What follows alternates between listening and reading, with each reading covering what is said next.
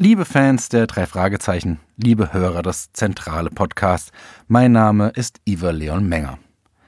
Ich bin unter anderem der Autor der drei Fragezeichen Folge Die drei Fragezeichen und der Dreitag, insbesondere der Special-Variante von Peter, fremder Freund. Ich freue mich sehr, dass ihr äh, jetzt eine kleine Folgenbesprechung hören werdet in diesem Podcast. Ich kann vorweg als Begrüßung so viel verraten, dass ich diese Folge äh, von Peter ganz bewusst und sehr, sehr gern geschrieben habe, weil ich Jens Wawitschek, der den Peter spricht, es zu verdanken habe, dass ich überhaupt zu den drei Fragezeichen gekommen bin, da er in meinem allerersten Hörspiel der Prinzessin einen Stalker gespielt hat. Und weil ihm die Arbeit mit Jan David Röhnfeld und mir und dem Buch so gut gefallen hat, hat er mich an Corinna Wodrich weiterempfohlen, ähm, die Managerin von Sony. Und so kam ich dann, nachdem ich dann ein, eine Probefolge geschrieben habe, zu den drei Fragezeichen. Und deswegen äh, war für mich ganz klar, dass ich die Peter-Folge, dass ich mich entscheide, die Peter-Folge zu schreiben. Und als Gegenspieler wollte ich gern Gerrit Schmidt-Voss haben, mit dem ich auch schon so lange arbeite, bei Plan B mit Tommy Schneefuß zusammen. Das war unsere erste Produktion, die ich mit Tommy hatte. Ähm, war er sozusagen von Anfang an mit dabei. Und er hat damals ja auch die Hauptrolle gespielt bei Point Wittmark. Und ich fand das sehr nett, dass sozusagen aus einer anderen Serie äh, jemand von den drei Fragezeichen stalkt. Also so viel kleines Geheimnis vorweg und nun viel Spaß mit diesem neuen Podcast.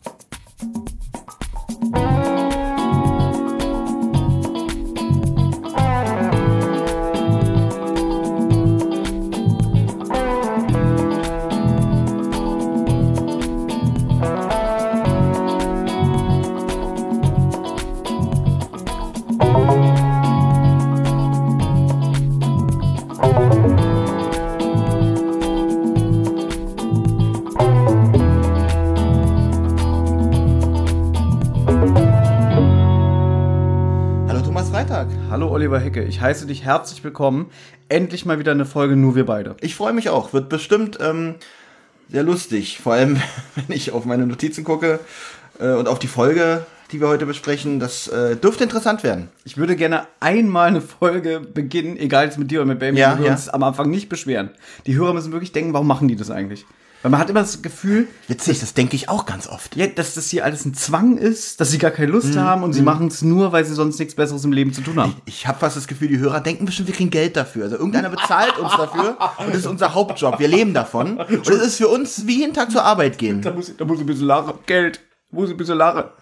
Äh, ich probiere gerade den Film Abu mhm. zu zu imitieren, aber ich kann kein Hessisch babbeln. Übrigens heute an einem bedeutungsschwangeren Tag. Wir treffen uns heute am 3. Oktober. Mhm. Darf man eigentlich das Datum sagen oder willst du, willst du die Illusion aufrechterhalten, dass die Hörer denken, dass wenn sie auf Play drücken, wir uns ganz schnell irgendwo hinsetzen und dem live irgendwas in, in, in, in ins Ohr äh, erzählen? Das mache ich immer nach Lust und Laune, wenn ich schneide. Also manchmal lasse ich es drin, damit die okay. Hörer wissen, wann wir aufnehmen. Ja, ja, ja. Und manchmal je nach Situation schneide ich es raus, um diese Illusion zu bewahren. Wie wirst du heute damit umgehen?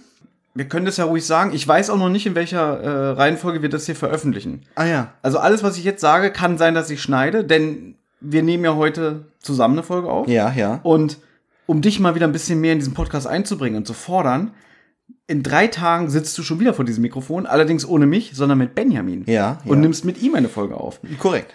Es ist ja. wunderschönes Herbstwetter draußen übrigens. Es ist also es ist es ist zwar ein bisschen grau in grau, mhm. aber angenehm, angenehm. Man die bunten Blätter liegen überall rum mhm.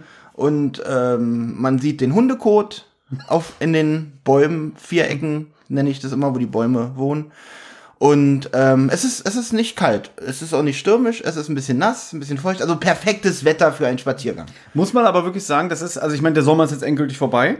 Ja. Und wir hatten, glaube ich, noch letzte Woche oder vorletzte Woche Sonntag, war noch mal richtig heiß, wo ich übrigens auch mit Benjamin hier gesessen habe und einen Podcast aufgenommen habe.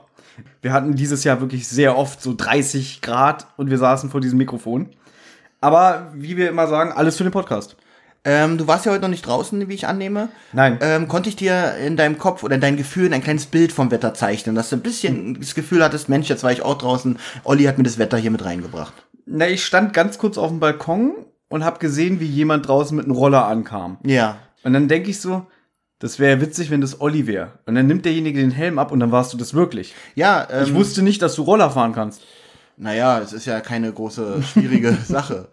Äh, ja. Man muss aber dazu sagen, es ist nicht deiner, es ist so ein gemieteter. Das ist so ein gemieteter Elektroroller, total umweltbewusst, mhm. was mir eigentlich scheißegal wäre, aber die sind halt elektrisch. Und ähm, ja, es macht tatsächlich Spaß und das Wetter ist noch perfekt dafür. Es ist wirklich jetzt gerade dieses kurze Zeitfenster, bevor der richtig eklige Herbst kommt, mhm. ist jetzt gerade so dieser Übergang zwischen Sommer und ähm, äh, Depressionswetter. Und das ist eigentlich, muss ich sagen, die schönste Zeit. So wie du schon sagst, so leicht gräulich draußen, so ein leichter Nieselregen, aber nicht so eisig kalt. Und draußen halt, die Kastanien liegen jetzt schon auf dem Boden und so. Das ist eigentlich das Schönste. Ist wirklich, ja. im Moment solltet, solltet ihr genießen, wenn ihr auch so ein Wetter zurzeit habt. Mhm. Ja, du äh, beschwerst dich ja eigentlich immer, dass, dass wir, wenn ich, wenn wir beide den Podcast aufnehmen, dass wir eigentlich immer sofort zur Sache kommen, ohne hier so Smalltalk oder so. Wie fandst du heute? Habe ich mich ein bisschen besser geschlagen, was das angeht? Ich beschwere mich nicht, ich stelle fest. Ja, das ja. Sagt, sagen alle, die sich beschweren. Wie, wieso denn? Man kann doch was anmerken, ohne es immer gleich negativ auszulegen. Das ist richtig. Aber ich ähm, arbeite ja in einer Firma, wo, äh, ja, da gibt's halt so Teammanager und Blau und Sülz und die reden auch immer so, nicht so, die beschweren sich, sondern mir ist aufgefallen. ja. So fangen die einen Satz immer das an. Und das ist immer so, dass ich, ah, jetzt kommt Scheiße. Ja gut, jetzt, jetzt habe ich mal eine Frage, Olli. Ja. So, damit die Leute jetzt auch mal so merken, was du eigentlich so für ein Mensch bist. Weil du bist ja hier immer noch der Geheimnisvollste. Wow. Was Benjamin und ich so hier schon Anekdoten ähm, über uns ausgepackt haben, die Leute kennen uns ja inzwischen. Bei dir weiß man eigentlich relativ wenig. Ich bin heute mit dem Roller ja. gekommen. Genau, aber bist du so ein Mensch, wenn, wenn du jetzt gerade sagst, es kommt jetzt einfach so, Olli, bleib mal kurz stehen, so auf dem Gang, so dein mhm. Supervisor, ne?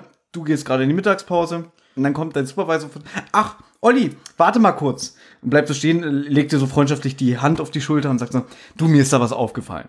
Und dann merkt er was an, was ja an sich eine gut verpackte Kritik an dich ist, mhm. aber dass du dich nicht verletzt fühlst. Mhm. Kannst du damit besser umgehen, als wenn er sagt so, stehen bleiben, komm mal her und so, so, so mit dem Finger so ranwinkt, so, also so, so, so, mhm. hier, hier, komm, so dieses Locken. Und dann sagt, Freundchen, wenn ich das auch mal sehe, dann kannst du deine Sachen packen. Ich mag beides nicht, weil das eine, das, was du zuerst beschrieben hast, das ist äh, so ein dummes schauspielerisches ich sag mal, äh, ähm, Teammanager-Gelaber, dieses typische, mhm. was wir auch in der Schulung mitbekommen. Ja, wenn du mit Mitarbeitern so redest, Sandwich-Prinzip, was Positives, mhm. äh, äh, dann was Neutrales, dann was Negatives. Nein, scheiße, was Positives, was Negatives und nochmal was Positives. Ja, so genau. Das Sandwich-Prinzip. Das heißt, das Schlechte in zwei Sachen gut verpackt. Witzig, was Positives, was Negatives, was Neutrales. Also von oben nach unten den Mitarbeiter systematisch runter machen. Warte mal, was Positives, was Schlechtes, was Neutrales? Also irgendwie. Nein, was Neutrales in der Mitte. Also von oben nach unten nee, lustiger systematisch das, runter das Neutrale am Ende. Also erst das Positive. Ich finde gut, dass du heute überhaupt hierher gekommen bist. Ja. Aber du bist eine Katastrophe. Ist es mir aber egal. Das ist gut. genau das ist so dieses typische Schulungsblabla. Und das andere, was du beschrieben hast, war einfach respektlos. Einfach zu sagen, Klartext, du Olli, was du da gemacht hast, hier mir Geld aus meinem Portemonnaie klauen, während ich mich umgedreht habe. Wie kommst du jetzt auf dieses Beispiel? Ähm, Klaust also, du Leuten oh, Geld aus dem Portemonnaie oder was? Das war jetzt das Erstbeste, was dir eingefallen ist. Das ist das Erstbeste, was mir eingefallen ist, ja. Es war nicht so gut. Ähm, ja, äh, jetzt bin ich vom, vom Gut, Ich will dich nicht überfordern. Ich finde, ja, wir steigern uns. Wir haben okay. jetzt schon mal ein bisschen Smalltalk gemacht. Ja, Nächstes Mal, das sind jetzt so um die sechs Minuten circa. Ganz schön viel. Ja. hätten schon Nächste, fast in der Mitte des Stücks hier sein können. Nächstes Mal probieren wir mal zehn ähm, Minuten, okay. ne? Bin jetzt äh, auch schon ganz schön geschafft, muss ich sagen. Wir besprechen heute mal wieder ein kleines Special von den drei Fragezeichen. Ich muss auch sagen, ich tue mich immer ein bisschen schwer mit der Folgenauswahl mit dir, weil du bist ja ähm, so derjenige, der drei Fragezeichen früher sehr gern gehört hat und jetzt ja fast gar nichts mehr mit der Serie zu tun hat. Für dich ist das ja hier wirklich Arbeit, weil du dich mit der Serie wieder beschäftigen musst. Um deine Maske jetzt mal ein bisschen runterzureißen. Mhm. Das labert Thomas jetzt, aber bevor das Mikro an war, meinte Thomas, hat er auch erzählt, Olli, ich habe immer Probleme, Folgen mit dir rauszusuchen, weil die guten will ich immer mit Benny besprechen und die anderen sind mir egal und du weißt ja, ich mag dich nicht. Das waren seine Worte, bevor das Mikro an war. Und du wolltest weiterreden, ich wollte dich nicht ja. unterbrechen. Beim Twitter-Account von rockybeach.com gibt es so einen Zufallsgenerator, haben so, wo so ganz schnell hintereinander immer die Cover der Folgen ähm, so in so einer Endlosschleife durchblättern. durchblättern, genau, und dann musst du die nur antippen und dann bleibt es halt an einer Stelle stehen und dann kannst du sagen, geil, die Folge höre ich heute zum Einschlafen. Nach ungefähr, ohne Witz, so 15 Versuchen. Ich habe immer getippt, gesagt, nein, will ich mit Baby machen, will ich mit Baby machen. Ich hasse die Folge, will ich mit Baby machen. Habe ich keine Lust. Die versteht Olli nicht, die versteht er auch nicht. Und dann bin ich bei dieser Folge heute stecken. Die geblieben. versteht Olli nicht? Es wird ja immer schlimmer hier. oh, ähm, Entschuldigung. Nein, ähm, ich mache doch nur Spaß. Meine Herausforderung ist, ich will immer mit dir besondere Folgen besprechen. Und die Folge. Wow. Jetzt beleidige nicht meine Intelligenz. Nein, das hat doch nichts mit, sondern einfach Folgen, die aus dem Raster fallen. Ich dachte, du willst jetzt sagen, das hat doch nichts mit Intelligenz zu tun. Witzig, ich wollte mit dir Folgen besprechen, die aus dem Raster fallen. Die Zeitreisende, Grusel auf Campbell Castle. Ja. Ganz toll aus dem Raster gefallen, einfach nur Scheißfolgen. Das stimmt ja auch nicht. Nein, ja? wir haben, haben wir eigentlich eine Folge, ich hatte doch eine Wunschfolge. Hier, äh, ähm, und der Ameisenmensch. Das war ja eine Wunschfolge von mir, eine sehr schöne Folge. Ich ja. finde auch, der Podcast ist sehr gelungen. Mhm. Ähm, die war auch so kurz, präzise und knackig, ne? Und es, und es war eine Folge, die du meinem Verstand zugetraut hast. Weil ich auch wusste, die Folge, da kannst du mitspielen. Ah. Ja, und das war wirklich, also ich meine, da haben wir so knapp anderthalb Stunden alles präzise auf den Punkt gebracht. Bin ich ein bisschen stolz drauf. Auch wenn die Aufnahme, ich habe ja wirklich, du weißt ja, wir waren sehr übersteuert und ich hatte mm. alle Hände voll zu tun. Ja, ja. Das, ähm, Hast aber gute Arbeit geleistet. Genau, halbwegs adäquat äh, zum Hörgenuss umzuwandeln. Und es war im Nachhinein eine meiner Lieblingsfolgen. Mhm. Muss ich wirklich sagen. Ich habe die ohne Witz fünf oder sechs Mal noch danach, nach dem Schnitt gehört weil ich die so toll fand. Mhm. Das ist jetzt totales Eigenlob, aber ich finde wirklich, das war bis jetzt eine der besten Folgen. Ich habe übrigens auf eurem YouTube-Kanal Rotz und Wasser einen kleinen Beitrag gefunden. Mhm. Ähm, glaubt Benjamin wirklich, dass die Folgen von Alfred Hitchcock geschrieben werden? und äh, bedeutet das für Benjamin auch echt den Rauswurf? Weil ich muss ganz ehrlich sagen, so viel, also äh, mir, da fehlen mir die Worte. Du meinst dieses kleine Vorbereitungsvideo, was dieses wir kleine Vorbereitungsvideo, haben. ja. Das ist auch nicht geschauspielert, das ist echt. Mhm geht mal gerne auf unseren YouTube-Kanal Rotz und Wasser. Und da seht ihr ja unter anderem unsere, unseren anderen Podcast, die Folgen, unseren Rotz und Wasser Podcast, aber auch unsere zentrale Folgen. Und ab und zu wird da mal ein bisschen so Bonus-Content geladen. Und da waren Benjamin und ich halt im Gespräch, haben uns auf eine Aufnahme vorbereitet und Benjamin ich sage ja immer gerne, stellt so gerne provozierende Mistfragen. Ja, wir nennen ihn ja Benjamin provozierende Drecksfragen Kasper. Richtig. So heißt er, also nicht nur bei uns. Das steht beiden. in seinem Personalausweis, ja. müsst ihr euch echt mal angucken. Ich weiß, das steht doch in der Akte bei ihm auf Arbeit. Ja, wirklich? Ja. Äh, was macht er nochmal beruflich? Kindergärtner. Kindergärtner. Er wird ja auch nicht müde, das hier in diesem Podcast mal zu erwähnen. Ja, ich höre die ja nicht, ja. deswegen weiß ich das nicht. Und ich meine, er hat sich ja wirklich vom Saulus zum Paulus gewandelt, denn Benjamin war ja eigentlich mal Maler und Lackierer. Ja. Ich denke mir mal, irgendwann war ihm das zu langweilig, immer auf irgendwelchen äh, Leitern zu stehen und, und ähm, Tapeten anzukleistern, mhm. dass er sich gedacht hat, ich habe doch viel mehr auf dem Kasten. Aber das ist ein anderes Thema. Äh, und Olli, jetzt sind wir wirklich schon bei 10 Minuten nur, nur warm Bist du stolz auf ja, mich? Bist du stolz, auf mich? Ich wollte schon längst anfangen. Sehr gut. So. Ich hab's. und zwar. Hab das gewusst. Es ist auch witzig, dass du gesagt hast, der dritte Zehnte. Mhm. 2019 mhm. ist heute. Am 1.10.2010, also vor wirklich genau neun Jahren, erschien das Special Die drei Fragezeichen und der Dreitag. Das ist ein dreiteiliges Special. Das heißt, wieder so eine schöne Box mit drei CDs. Und ähm, die Grundprämisse dieses Specials war, dass man quasi jeden der Detektive mit seinen Fähigkeiten ins Rampenlicht setzen wollte. Das heißt, es gibt eine eher so mystische Kombinationsfolge, die ist auf Justus zugeschnitten. Die nennt sich Der Fluch der Sheldon Street. Dann gibt es die Bob-Folge, die heißt Im Zeichen der Ritter, wo Bob ähm, durch seine Recherchen und seine äh, sein Talent, Sachen ähm, rauszufinden, zu hinterfragen und, und zu recherchieren halt äh, mehr im, im, im Rampenlicht steht. Und die Folge, die wir besprechen, heißt Fremder Freund, in der Peter im Rampenlicht steht. Und das ist eher so die Thriller-Folge unter diesen dreien. Sind diese drei Folgen eigentlich irgendwie chronologisch zuzuordnen? Also, oder kann man die hören, wie man will? Du kannst sie hören, wie du willst. Wir plaudern jetzt wieder ein bisschen aus dem Nähkästchen. Als ich dir diese Folge vorgeschlagen habe, du hast sie in der Vorbereitung gehört und mir mal Sprachnachrichten über WhatsApp geschickt und gesagt, Thomas, was ist das? Du, da hast du irgendwie gesagt, du hast dir irgendwie die ersten zwei Minuten angehört und hast irgendwie zweieinhalb Seiten Notizen gemacht, wo ich dachte, oh Gott, der ist ja verrückt. Aber dann ist mir aufgefallen, warum? Denn dieses dreiteilige Special ist, äh, jede Folge steht zwar so ein bisschen für sich, aber es gibt immer wieder Hinweise auf die anderen Folgen innerhalb äh, einer Folge, denn die Grundprämisse war, drei Autoren haben drei Fälle geschrieben. Es ist aber immer derselbe Tag. Du weißt ja, in dieser diese Folge fängt damit an, dass die Jungs im Restaurant sitzen und ähm, Bob irgendwie die, das Protokoll vom letzten erfolgreichen Fall mhm. bearbeitet. Und dann wollen sie ja bestellen. Peter äh, schnappt sich eine Karte und schmeißt dabei die Cola um. Was in dieser Folge hier nämlich auch passiert. Mhm. Es gibt drei Varianten. Ich glaube, in der Justus-Folge, Fluch der Sheldon Street, fällt die Cola auch um, aber sie wird nicht über die Zeitung vergossen, wie hier in diesem Hörspiel Fremder Freund. Hm. Im, Im Zeichen der Ritter, die Bob-Folge, fällt die Cola nicht um, Und Justus kommt, glaube ich, an sein Handy, was in dieser Folge auch nicht passiert. Also im Prinzip ist es dieses Was wäre, wenn. Ähm, Moment mal ganz kurz, ja? äh, verstehe ich das richtig? Sind die, sind diese drei Folgen, fangen die alle in diesem Restaurant an und gehen dann alle ihre Wege halt mit Peter mit, mit genau. Bob mit, mit Justus mit? Ah, jetzt verstehe ich. Die Ausgangslage ist die gleiche. Sie sitzen mhm. im Restaurant, Bob macht das Protokoll fertig. Dann ist die Entscheidung, wie fällt das Cola-Glas um? Fällt es überhaupt um? Und dadurch wird der weitere Verlauf der Handlung bestimmt. Denn wenn einmal irgendwie die Cola über die Zeitung ähm, fließt, der Inhalt, dann können sie irgendwie die Anzeigen dann nicht lesen und Justus kommt nicht an sein Handy und so weiter und so fort. Dann nimmt es alles ja. einen etwas anderen Weg dadurch. Einen anderen Weg. Und deswegen Find, ist es ganz so, ist so ähnlich wie so ein in, bisschen wie ein interaktives äh, Hörspiel, nur dass der Hörer halt nicht selber bestimmen kann. Sonst mhm. könnte der Hörer ja selber bestimmen. Ja. Äh, fällt die Cola über die Zeitung, kommt er, kommt Justus an sein Handy rechtzeitig ran. Mhm. Ähm, wenn man, also so ähnlich ist es halt nur, dass mit der Hörer das nicht bestimmen kann, sondern es einfach diese drei Ausgangssituationen gibt und die dann halt ihren Weg gehen. So habe ich jetzt verstanden, glaube ich. Ist richtig. Und die haben das ganz clever gemacht. Also die drei Autoren, das ist einmal der Tim Wenderoth, dann der Hendrik Buchner und die Folge, die wir heute besprechen, ist von Iva Leon Menger. Auf den komme ich auch gleich nochmal zu sprechen. Die haben halt sich auch untereinander absprechen müssen, weil dadurch, dass es der gleiche Tag ist, passieren ja auch so gleiche Sachen, wie zum Beispiel das Wetter ist immer gleich.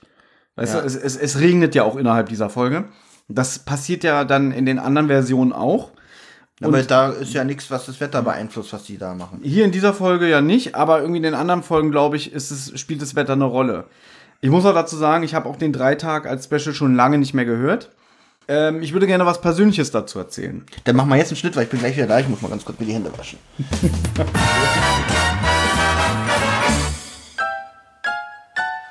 Wo waren wir stehen geblieben? Äh, was Persönliches willst du mir genau. erzählen? Und zwar, es ist der 25.09.2010. Ich habe Karten für die Record Release Party von Der Dreitag. Ich war mit einem Freund da, den du auch kennst, aber den ich jetzt nicht erwähne. Mit dem war ich bei der Record Release Party und die Record Release Party fand im Kosmos statt. Du weißt, wo das Kosmos ist? Ja, dieses äh, Kinotheater. Hast du da nicht mal gearbeitet irgendwie so? Nee. Ach nee, da waren wir doch damals, da war, das ist ja hier auf der Frankfurter Allee, auf der Karl-Marx-Allee mhm. und da war ja immer die Biermeile. Und da hast du noch, glaube ich, mal fast auf die Fresse bekommen. Vom Kosmos. Witzig, wie du davon kommst. Hast du da nicht mal gearbeitet? Ach nee, da war die Biermeile und da hast du mal auf die Fresse bekommen. Fast das gleiche. Das ist eigentlich eine sehr witzige Geschichte. Ich weiß nicht, ob ich die erzählen Ach, wie lange darf. ist denn das her? Das ist ja auch schon. Es ist so witzig. Pass auf. Wir waren zwei gemeinsam, zwei Freunde von mir waren dabei und du warst dabei. Mhm. Das ist ja bestimmt schon, oh Gott, über zehn Jahre her mindestens. Ich war ein bisschen betrunken und dann kommen uns irgendwelche Leute entgegen, junge Leute. Und eine schon nicht unattraktive Frau und ich in meinem, äh, in meinem angehaltenen Zustand ruf so, du bist so geil. Und dann dreht sich der Freund von ihr um und sagt, was hast du gesagt? Jetzt noch mal zu Protokoll. Ich sage, du bist so geil. Er dreht sich um, schimpft und bevor ich den Mund aufmachen kann, sagt Olli, ich habe gesagt, du bist so geil. und der Boy sagt so, hä? Wieso ich, Thomas, denn Olli? Ich habe mich vor die Kugel geworfen. ja, ich Jemand glaube, hat auf dich geschossen und ich habe mich dazwischen geworfen. Ich glaube eher, du warst auch so betrunken, dass du wirklich dachtest, du hast es gesagt. ich war so stolz auf das und habe mir so gewünscht, dass ich das ja, gesagt habe. Du hast so gesagt, oh, ich bin Weil es auch noch so wahr ist. und dann gab es da irgendwie eine verbale Auseinandersetzung und dann habt ihr beide euch noch fast geprügelt und dann ist ein Kumpel von mir dazwischen gegangen und also wollte euch trennen und dann hast du meinen Kumpel beleidigt. Was? Ja. So irgendwie, ja, misch dich nicht ein, du blöder Arsch und so. Und dann hat mein Kumpel gesagt, na, lass dir auf die Fresse hauen. Und, hätte, und dann hätte er dir noch fast auf die Fresse gehauen. Okay, Das wäre so ja. witzig gewesen, wenn du dich dann mit meinem Kumpel geprügelt hättest Jetzt. und der Typ steht daneben und denkt so, was ist denn hier los? Jetzt hätte ich mich mit dem geprügelt. Ja. Jetzt ist aber meine Frage, was hast du währenddessen gemacht? Na, ich stand feige daneben und hab gelacht, weil ich dachte okay. so, weil ich hatte wieder die große Fresse ja. und bin gut davon gekommen. ja. Sehr gut. Also das fand vorm Kosmos auf der Biermeile statt, ungefähr im Jahr 2007, 2008. Also um es aber kurz zusammenzufassen, ich habe da nicht gearbeitet, ich habe mich da mal besoffen geprügelt. Auf jeden Fall ähm, fand diese Record Release Party im Kosmos statt. Das war halt früher ein Kino und es wurde dann so ein Veranstaltungsort, aber mehr so für Schickimicki. Ich glaube, das ist es heute immer noch. Ich war seitdem nicht mehr drin. Es war Oliver Rohrbeck war da, Andreas Fröhlich und Jens Wawritschek. Also die drei Fragezeichen persönlich. Dann hat Oliver Rohrbeck gesagt, der leitet ja immer diese Record Release Partys, das läuft ja immer über sein Label, die Law Challenge, und hat er gesagt, pass mal auf, wir haben hier drei Fälle und es würde zu lang dauern, alle drei Fälle vorzuspielen. Jede Folge geht im Durchschnitt über 70 Minuten. Also haben sie drei Seele vorbereitet, in denen ähm, das Hörspiel lief. Und dann konntest du dir aussuchen, wer ist dein Lieblingsfragezeichen. Wenn du sagst, ich mag Peter, konntest du in den Saal gehen, wo die Peter-Folge lief. Wenn du sagst, ich bin so schlau wie Justus, gingst du in den Justus-Saal. Mein Kumpel und ich, wir haben Bob ausgesucht. So die Mitte.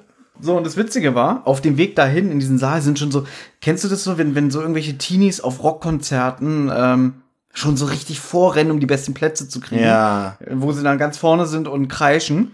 So war das ungefähr auch. Da sind ganz viele Leute so richtig gerannt. Wo naja. ich so dachte, so, es ist doch nur ein Hörspiel und ja, Andreas Fröhlich ist da, aber mein Gott, man kann doch, man kann es doch übertreiben. Fand ich wieder ein bisschen fremd. Ich habe jetzt nicht gesehen, was du da genau beobachtet hast, also ob sie sich äh, ähm, totgetreten haben mhm. und nach ihm, aber so ein bisschen, also ich würde mich auch freuen, die mal zu treffen. Ich würde jetzt natürlich nicht wie ein Teenie da hier lauter, lauter Zwölfjährige, ich lass mich durch, lass mich durch. also würde mich schon ein bisschen zusammenreißen, aber die Freude, stell dir mal vor, du wärst zwölf und bist mhm. Fan von denen. Stell dir mal vor, du hättest Es waren erwachsene Menschen, Olli. Ach so ungefähr so Ende 30 oder, nee, nicht Ende 30, Anfang 30 oder so. Ich will ja auch nicht meckern. Ich, ich wag's ja, wenn Leute äh, sich für was begeistern können und so. Aber ich renn doch nicht da rein. Naja, vor allem nicht, ähm, wie soll ich sagen, äh, als, als erwachsener Mensch. ja. Da hast du schon recht, das ist ein bisschen peinlich. Würde ich heute auch nicht mehr machen, aber so mhm. mit zwölf könnte ich mir das vorstellen. So. Also, dass ich da auch schon aufgeregt wäre, wenn ich die Sprecher damals kennengelernt hätte. Das, äh, aber nicht mit, nicht, nicht, nicht mehr jetzt mit äh, 28. Das kann ich mir nicht mehr vorstellen. Du bist nicht 28, Olli. auf jeden Fall stand dann Andreas Fröhlich da auf dieser Bühne, die in dem Kino war. Und dann hat er so, so ein bisschen geschleimt, irgendwie so, ah, ich freue mich, dass ihr alle hier seid, denn ich bin ja auch das Beste. Das hasse ich. Achso, Achso das hat ja. bestimmt jeder auf seiner Bühne gemacht. Ja, natürlich. ja. Er hatte bestimmt so einen Knopf im Ohr. Ja. Und dann, Guck, jetzt reicht das jetzt alle gleichzeitig. ja, genau. Und dann hat er so ein bisschen aus Nähkästchen geplaudert, hat dann erzählt, wie er überhaupt zu der Rolle von Bob Andrews kam, wie aufregend es damals war, von Berlin, also von West-Berlin nach Hamburg mit dem Flugzeug zu fliegen. Überleg mal, wie lange ist man da in der Luft? 20 Minuten? Wahnsinn, ja. ja? Ahnung. Das kann man sich heute gar nicht mehr vorstellen, dass ja. man von Berlin nach Hamburg mit dem Flugzeug fliegt. Es sei denn, man hat so eine kleine Cessna, so eine Privatmaschine. Das, sind die denn schon so in dem Promi-Status eigentlich, dass sie so eine Privat-Cessna-Maschine Nein, haben? aber damals war es ja wirklich so gewesen, noch zu, zu DDR-Zeiten, dass ähm, man mit dem Flugzeug nach Hamburg fliegen konnte. Und die wurden ja immer extra für die Aufnahmen eingeflogen, weil Oliver Rohrbeck ja, und richtig, richtig. Äh, Andreas Fröhlich sind ja Berliner. Der Einzige, der halt äh, nicht dahin fahren musste aus einer anderen Stadt, war halt der Jens Wawritschek, mhm. weil er ja zu dem Zeitpunkt in Hamburg gewohnt hat. Aber egal. Jedenfalls hat er so ein bisschen davon erzählt, so wie so die Anfangszeit war und bla bla, war, war ganz nett. Ja, und er war, er ist ja auch ein sehr sympathischer Mann, muss ich ja sagen. Auf jeden Fall. Also ich mag ja. auch seine, seine sehr markante Stimme. Mhm. Und nur wegen ihm ist John Cusack sympathisch. Nur wegen ihm. Ich glaube, mit seiner Originalstimme würde ich ihn gar nicht mögen. Ja, du musst dir mal Fight Club angucken. Äh, ja, Habe ich gesehen. Er ist, ja, er, nicht so. Oh Gott. Ja. Er ist ja auch die deutsche Stimme von Edward Norton. Mhm. Und ich finde Andreas Fröhlich als Edward Norton im Deutschen viel besser als die Originalstimme von Edward Norton eine ganz andere Wirkung und so, weil. Das ist aber tatsächlich sehr oft so. Das ist nichts Seltenes, wie zum Beispiel wir ja auch äh, El Bandi im, im Deutschen viel, viel besser finden als im Englischen, weil die deutsche Stimme einfach so gut zu dem Charakter passt. Auch so viel bärbeißiger und ist. Und wie arrogant dieses Stück Schönheit der, ist. Der ist sehr arrogant, der Deutsche. Ich habe den einmal, ihr müsst mal auf YouTube eingeben, irgendwie, ich weiß nicht jetzt nicht, wie der Synchron Rüdiger Bar. Und denn der war mal bei Hans Meiser und das ist ganz widerlich. Also die, das komplette Synchroncast war mal bei Hans Meiser. Das ist ein sehr interessanter YouTube-Beitrag. Ich habe das, damals im Fernsehen sogar gesehen. Ja, echt, ja? Hm, ich glaube, der ist von 92 oder so, der Beitrag. Ne? Ja, ja, ja. Ich habe das im Fernsehen gesehen, fand ich damals ganz toll. Ich glaube, wenn ich es jetzt gucken würde, hätte ich wieder Fremdschämen. Wenn er redet, übrigens, hört man El Bandi nicht raus, ist mir aufgefallen. Es ist aber ganz oft, dass ja. Sprecher, wenn du die dann im Interview siehst oder hörst, dass sie eine ganz andere Stimmfarbe haben. Ich meine, hier der, der Sprecher von Homer Simpson, Norbert Gastel, Gott hab ihn selig, der hat ja auch, wenn der normal geredet hat, hat er ja richtig äh, diesen bayerischen Dialekt gehabt. Habt ihr den nicht mal angerufen? Oh, Olli. Tut mir leid, dass ich das erwähnen muss, aber es ist wahr, ne? Das ist ganz peinlich. Ja, jetzt musst du es erzählen. Das muss so 2000, 2001 gewesen sein. Ich habe jedenfalls noch zu Hause gewohnt und Benjamin hat mich besucht. Und ich habe über die Auskunft die Telefonnummer von Norbert Gastel rausgefunden. Er hat gesagt, ich hätte ja. gerne die, Stimme, äh, die, die Nummer von Huma. Ich, das war nicht 2001, wir sind noch zur Schule gegangen. Lass es 98 gewesen sein. Also als wir so 14 waren. Und dann habe ich da angerufen und dann ist aber immer seine Frau rangegangen und habe ich immer aufgelegt. Und irgendwann war mal Benjamin da und dann hat er gesagt, komm, wir rufen den jetzt an. Und dann ging wieder die Frau ran und dann habe ich gesagt, ja, hallo, ähm, wollte mal fragen, ist, ist denn der Norbert da? Und dann, ja, der Norbert ist da, ne? Und dann, oh, wir würden gerne mal sprechen. Ihr habt schon öfter angerufen, oder? ja, und hat sie noch so, so ein bisschen, so leicht gemeckert, aber auch so ein bisschen schmunzelt irgendwie, ja, ihr müsst da noch nicht auflegen, ihr müsst doch einfach nur sagen, mein Mann geht nicht ans Telefon. Eben gerade, weil er halt ein Synchronsprecher war, weil öfter mal Leute angerufen haben, deswegen ging, ging er nie ans Telefon. Das hat immer sie gemacht. Wozu habt ihr eigentlich eure Stimme verstellt? Ich habe gerade mich als 14-Jährigen imitiert. Ach so. So klar. Egal. Nicht weiter drüber nachdenken. Weiter geht's bitte. Und dann ging Norbert Gastel ans Telefon und hat so richtig Moment so, mal. Das ja. ist ganz wichtig. Die Frau hat sich wirklich überreden lassen, Norbert an Norbert Gastel weiterzugeben. Die, die sowieso ihn eigentlich immer covert und rangeht, damit die Leute halt nicht Weil anrufen. sie gemerkt hat, dass wir Kinder waren. Sie hat dann einfach gemerkt, okay, das sind einfach nur irgendwelche Fans äh, und die sind erst 13, 14 und die wollen einfach mal mit meinem Mann sprechen. Hat mich nur gewundert, dass es denn doch gemacht hat. Okay, weiter. Also sie hat schon so ein bisschen so gesagt, irgendwie, Jungs, sagt es doch einfach. Ja. Ja. Also so, so eine kleine Schelte. Aber nicht, nicht unfreundlich, sondern eher so, so wie so ein Erwachsener, der dich nur mal ein bisschen maßregelt, weißt du? Aber trotzdem so, so, so, die eine Hand streichelt dich und die andere gibt dir so einen leichten Patscher. So, und dann ging der Norbert ran und der hat wirklich so, er hatte schon einen krassen bayerischen Dialekt. Weißt du? Und dann haben wir uns ein bisschen mit dem unterhalten. Wir haben den gefragt, seit wann er synchron macht. Da hat er damals, glaube ich, erzählt, seit 1950. Und da habe ich schon gedacht, was? Schon seit 50 Jahren? Wie krass. Ich glaube, er war auch einer der dienstältesten Synchronsprecher in Deutschland. Also es gibt zu diesem Zeitpunkt gibt es, glaube ich, drei Sprecher, die noch leben, die wirklich seit, ich glaube, seit es die ersten Synchronaufnahmen in Deutschland gab, noch aktiv sind. Das ist einmal hier der Sprecher von Arthur Spooner, von, wie heißt er? nochmal? Dux. Danke dir. Dann äh, Jürgen Thormann, der in diesem Hörspiel übrigens auch auftaucht, hier, was wir heute besprechen. Und ähm, Georg Friedrich Beckhaus, hier Dr. Kelzo aus Scrubs. Ah. Und die sind alle schon um die 90, die Jungs. Und ähm, ich bin ein bisschen traurig. Ich habe gestern gelesen, Bernd Rumpf ist jetzt gestorben. Die deutsche Stimme von Liam Neeson. Hm, ja, das ist. Ja. Er hat übrigens eine kleine Rolle, wenn ihr die Serie Charité mal guckt, da hat er eine kleine Rolle. Ich habe, er wird nicht genannt, aber ich habe seine Stimme sofort rausgehört. War ganz interessant. Traurig, dass er gestorben ist. Vor kurzem ist ja, wie heißt er, Kraus von, von Helmut Kraus, Helmut Kraus. der Nachbar von Peter Lustig aus Löwenzahn, auch ein sehr, sehr aktiver, bekannter Synchronsprecher, ist leider auch gestorben. Es wird jetzt langsam wirklich dünne, finde ich, was so wirklich die ganz uralten Recken angeht, mit denen wir aufgewachsen sind. Helmut Kraus hat doch den Onkel bei Prinz von Bel Air auch gesprochen, ist das richtig? Genau, Onkel Ja, Phil. genau, das Onkel war Phil. er auch. Ja, Und er stimmt. sprach auch hier den aus Alle unter dem Dach, den Vater. Ja, den, ja. Wie heißt er? Karl. Karl, Winslow. Oh, Olli, wir sind heute wirklich sehr. äh, Also heute übertreiben es fast. Wir Du du musst ja. viel schneiden. nee, das bleibt alles drin. ah, okay. Hm, äh, aber ich wollte eigentlich ja was anderes erzählen. Wir sind immer noch im Kosmos 2010. Mhm. Da war ich gewesen. Also ja, ganz gut, ihr habt euch mit Norbert ganz nett unterhalten und dann irgendwann was Ach, ja, stimmt, danke. Genau. Norbert Gastel, der Sprecher von Homer Simpson. Genau, hat so ein bisschen erzählt und ähm, der war sehr nett, muss ich Mhm. sagen. Also es war auch wirklich schön. Es gibt davon kein, kein, äh, kein Audio-Dokument, weil wir haben ja mit ihm am Telefon gesprochen und ich meine, wir hatten noch so ein altes Posttelefon zu Hause. Nicht mit Wählscheibe, nur schon, Mhm. So schon ein richtig mit Knöpfen. mit Krass. Knöpfen. Ja, krass, ne? Crazy shit. Ja, das war jetzt so ein kleiner Ausflug in meine Vergangenheit. Wir bleiben in der Vergangenheit, allerdings wieder im Jahr 2010. Diese Record Release Party war dann so gewesen, es lief dann halt jede Folge und danach hat man sich dann noch mal im großen Empfangssaal getroffen. Und dann waren sogar noch äh, zwei der Autoren anwesend, die so auch ein bisschen über die Hintergründe von der Dreitag erzählt haben, wie es dazu kam. Man muss nämlich dazu sagen, ursprünglich war das hier nämlich kein Drei-Fragezeichen-Projekt. Es gab ja den Rechtsstreit. Ich habe das schon mal erzählt.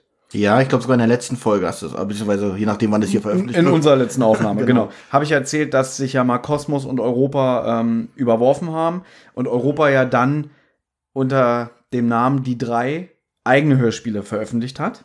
Der Tim Wenderoth und der, der Henrik Buchner waren Autoren von diesem Die Drei-Stamm. Der Ivar Leon Menger, Ivar Leon Menger, oh Gott, es geht, es geht schon wieder los. Ivar Leon Menger auch, aber der hat nur so ein Special wieder gemacht. Dadurch, dass aber dann der Rechtsstreit beigelegt wurde, wurde dann erstmal dieses Projekt der Dreitag zu den Akten gelegt, wurde dann aber wieder rausgekramt und dann haben sie sich wieder mit dem Kosmos Verlag verständigt, denn das hier ist das erste Hörspiel, was vor der Buchvorlage erschienen ist. Ach, Normalerweise erscheinen ja immer erst die Bücher. okay, die Buchvorlage war aber schon fertig. Also, äh, die erschien erst im Sommer 2011. Und nicht, das, das, nicht, das Buch ist nicht aufgrund des Hörspiels, also da mhm. war das Hörspiel nicht trotzdem mhm. nicht die Grundlage, sondern das Buch war trotzdem die Grundlage. Ja, genau. Okay. Es gibt davon äh, Buchversion, also drei Bände wieder in so einem schönen Schuber, die ich nicht besitze. Mhm. Jetzt würde Ben wieder sagen, ich bin kein Fan. Aber wie gesagt, das ist das einzige Mal in der ganzen, gesamten Hörspielreihe, dass das Hörspiel zuerst erschienen ist vor der Buchvorlage. Auf jeden Fall haben die Autoren im Kosmos dann ein bisschen so über die Hintergründe erzählt. Das war auch alles ganz interessant. Und dann haben die Sprecher noch ein kleines Hörspiel auf der Bühne vorgetragen. Das hieß die drei Fragezeichen im Kosmos. Verstehst du? Yeah. Weil es fand im Kosmos statt und in dem, in dem Live-Hörspiel waren die drei Fragezeichen im, im Kosmos. Im All. Dieses Hörspiel kann man übrigens äh, noch auf YouTube finden. Ich werde es verlinken. Wenn man es sucht. Achso, du verlinkst es sogar. Genau. Okay, cool das ging, glaube ich, so, so 20 Minuten oder so. Es war auch sehr amüsant. Also war halt ein klein, kleines Live-Hörspiel mit den Originalsprechern. Deswegen muss ich sagen, äh, war ein sehr, sehr schöner Abend für gerade mal schlappe 15 Euro. Und man konnte, glaube ich, sogar schon vor Ort das Hörspiel kaufen, obwohl es ja fünf Tage vor äh, offiziellen Veröffentlichungstermin erschienen ist. Wir besprechen aber Fremder Freund heute. Die P-Folge. Die Iva Leon Menger geschrieben hat. Iva Leon Menger ist ein deutscher Hörspielmacher, äh, Autor von Thriller-Hörspielen und der hat nämlich zum Beispiel ein paar Hörspielserien auf den Markt gebracht. Unter anderem Monster 1983. Oder zum Beispiel Die Prinzessin, wo nämlich Jens Wawrczek. Der, der Prinzessin und der heißt Jens Wawrczek. Da spricht übrigens Jens Wawrczek auch mit. Genau, der spielt da wohl einen Psychopathen oder so. Entschuldigung, dass mich eben, in Anführungszeichen, ich habe mich nicht verlesen, ich dachte, es wäre hier ein Druckfehler. Ja. Aber es heißt wirklich, nee, es heißt wirklich der Prinzessin, ja. Der Prinzessin, genau. Das ist aber auch wieder ein Schwachsinn. Ich gebe zu, kenne ich nicht. Ich habe aber Monster 1983 gehört. Äh, das sind quasi jeweils zehnteilige Hörspiele in drei Staffeln. Also insgesamt 30 Teile. Das war eines der besten Hörspiele, die ich je gehört habe. Also fand ich wirklich sehr atmosphärisch. Auch das Who's Who der deutschen Synchronsprecher. Also da macht zum Beispiel Benjamin Völz mit, hier der Sprecher von Charlie Sheen. Ja. Auch der erwähnte Bernd Rumpf spricht ja. damit. Dann hier die Luise, ähm, wie heißt sie? Luise Helm, das ist ja die deutsche Stimme von Scarlett Johansson, die ich sehr mag. Okay.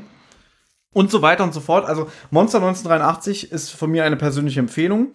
Unsere Hörer werden es sowieso kennen mochte ich sehr. Und der hat halt diese Geschichte sich hier ausgedacht, die wir jetzt besprechen. Womit wir auch langsam anfangen. Wir kommen aber auch ganz kurz hier zum Sprecherensemble. Erzähler Thomas Fritsch, wozu ich diesmal auch sagen muss, er fällt weder positiv noch negativ auf. Er ist fast nicht präsent in diesem Hörspiel. Er, er macht zwar seine Rolle, er macht zwar seinen Job da, hm. aber er fällt nicht auf. So, am Ende des Hörspiels dachte ich so, als ich mir das ausgedruckt habe, dachte ich so, Thomas Fritsch, stimmt, war der Erzähler. Ich kann aber nichts über ihn sagen. Er, er fällt er nicht negativ ist, auf. Nee, auch nicht positiv. Er ist total untergegangen für oh, mich. Ja. Also für mich jetzt. Er ist nicht, ich sag's hier immer wieder an dieser Stelle, er hat nicht diese Märchenonkel-Attitüde. Aber dazu komme ich später im Fazit. Bevor wir anfangen, Olli, darfst du gerne den Klappentext vorlesen. Oh, das ist aber nett. In dem Fall ein, CT, ein, ein CD-Rückentext. Ich besitze beides. Ich, ich, ich, muss mir, ich muss mir hier mal vorwerfen, ich bin kein Fan. Ich besitze einmal die CD-Box und die Kassettenbox. Okay, beides, die Texte das ist der gleiche Text. Okay. Peter schwebt im siebten Himmel, denn er hat in einem Café Bekanntschaft mit, einer, mit einem großen Fan der drei Fragezeichen gemacht. Er wird sogar um ein Autogramm gebeten. Stolz und gut gelaunt verbringt Peter einen tollen Tag mit seinen Freunden und alles wäre einfach perfekt, wenn er nicht plötzlich diese seltsame Telefonanrufe und mysteriösen Briefe erhalten würde. Die drei Detektive werden heimlich beobachtet und sogar von einem Unbekannten fotografiert. Was soll das alles? Wer ist dieser seltsame Verfolger? Ist Peters Leben in Gefahr? Mhm eigentlich wieder sehr reißerisch, aber spannend. Also vom Klappentext sehr verheißungsvoll. Aber äh, Klappentext, der, aber der letzte Satz reißt es total raus. Ist Peters Lebens, Leben in Gefahr? Also gut, die haben Verfolger und bla bla, aber mhm. der letzte Satz ist schon sehr reißerisch. Also das ist schon äh, ein bisschen aber, übertrieben. Na gut, aber wenn dein Leben in Gefahr ist, heißt es ja nicht automatisch, dass du stirbst, sondern einfach nur, dass jemand dir nach dem Leben trachtet. Okay, das Leben in Gefahr, gut. Also würde ich schon doch in direkter Verbindung mit dem Tod bringen, aber. Ich würde dir jetzt sogar den Vortritt lassen, denn äh, ich weiß, dass du, glaube ich, allein schon zu der ersten Szene sehr, sehr viele Notizen hast. Oh ja. Ja. Also, Szene 1. Man hört, wie Bob das Protokoll schreit, weil er murmelt natürlich, wie es in Hörspielen so ist, das Protokoll so vor sich hin. Justus hat Hunger und drängelt, dass er doch endlich fertig werden soll, damit sie bestellen können. Ähm, genau, denn sie sitzen in einem Restaurant. Ja, nebenbei schwärmt er noch von einem Schnäppchen, was sie gemacht haben. Die waren bei einem Garagenverkauf und da hat, hieß du, wollte ich noch, wollte ich noch recherchieren, was die Nova, Nova, Novalux T800, ob es die wirklich gibt. Ich muss eine Sache dazu sagen. Da es sich hier um ein Special handelt, sind in dieser Folge ganz viele Anspielungen und Hommagen versteckt. Einmal auf die drei Fahrzeichen-Serie selber, aber auch auf Filme. Und ich habe nämlich gedacht, dass dieses Novalux T800, dieser Filmprojektor, T800 ist so eine Anspielung auf Terminator, oder? Kann sein, ich, ja. so gut kenne ich mich mit Terminator, Terminator nicht aus. Aber Arnold Schwarzenegger ist doch ein T800. Er ist aber kein Projektor. Das ist richtig, aber ich habe das wieder so jetzt beim neuen Hören als Anspielung auf Terminator verstanden. Okay, kann gut sein. Und was wolltest nicht? du jetzt recherchieren? Ob es diesen Novalux wirklich gibt? Ja, ob es es wirklich gibt. Ob diesen und da habe ich halt auch den Terminator gefunden. Da dachte ich, Mensch, war wirklich ein Schnäppchen. Okay, also Bob murmelt und die machen immer so Anspielungen auf diesen Fall, wozu zu dem äh, Bob auch gerade das Protokoll fertigt. Ähm, ja, dann sagt äh, Peter dann noch diese Namen und was für ein spannender Fall, aber wir haben es ja geschafft. Aber natürlich nur, um den Hörer ein bisschen, ja, wie soll ich sagen, anzufixen, aber es soll so ein bisschen genial wirken nach es dem Motto, wir deuten auf den Fall an, aber verraten natürlich nicht, worum es geht. Es ist eine Selbstreferenz, sie verpacken es aber wieder so, dass es einer der spannendsten Fälle der drei Fragezeichen war. Es könnte ja im Prinzip jeder Fall sein. Ja. Da muss ich sagen, ich finde den Anfang sehr holperig, so wie die Geschichte ins Rollen kommt. Also diese Restaurantszene haben wir in allen drei Versionen des Hörspiels. Und das ist in meinen Augen sogar immer noch die schlechteste Szene, weil wir beschweren uns immer gerne über dieses Overacting mhm. oder dass es nicht authentisch wirkt. Und was die hier machen, so wie die miteinander reden. Das ist absolut äh, unauthentisch ja. und gekünstelt. Also Deswegen kann ich verstehen deinen Einwand, als du mir geschrieben hast, ja. äh, was ist das? Ich finde irgendwie, da muss man wirklich Geduld beweisen. Ich wollte nach drei, vier Minuten, ich wollte nicht weiterhören.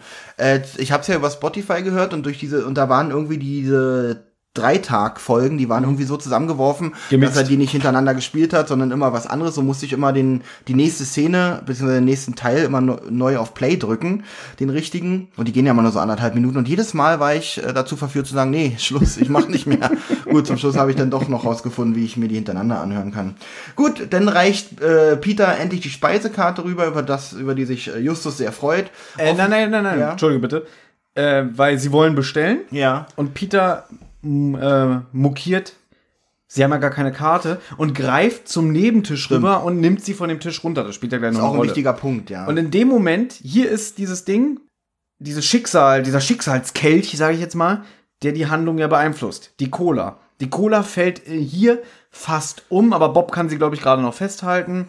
Und dann meckert Justus. Naja, sie, ne? sie, äh, in dem Fall äh, läuft sie Peter über die Hose. Also äh, Peters Danach, Hose denn Ach so. das ist wieder so eine, das ist auch so eine dumme Szene. Das würde ich auch noch sagen. Erstmal, sie retten die Cola vom ja. Umfallen. Justus sagt, sag mal, wie, was machst du denn da? Hier unter der Rocky Beach Today, Bobs Zeitung, liegt doch unsere Karte. Dann sagt Bob, sag mal, Peter draußen, der guckt durchs Fenster, da steht ja ein Mann an deinem Auto und der fotografiert das. Und dann steht Justus auf, um sich denjenigen anzugucken und da schmeißt er das Cola-Glas um, das dann deren Inhalt dann über Peters ich Hose so viel läuft. geschrieben und war doch wieder nicht aufmerksam genug. Was mir aber aufgefallen ist, die Musik im Hintergrund, das ist so eine ganz, ganz billige Western-Musik. ja. Es klingt so wie in so einem billigen Western, wenn so auf so ein automatisches Klavier geschossen wird. Dieses was denn kommt. Na, wie im Phantomsee. Wenn die beim Powdergeist genau, sind. Genau, genau, genau. Und dann geht doch diese ganze Apparatur da an, ja, diese ja. Puppen und so, keine Bewegung. Auch da ist auch so Klaviermusik mit Hintergrund. Ist so ähnlich, aber es ist wirklich wie in so einem albernen Western. Ja.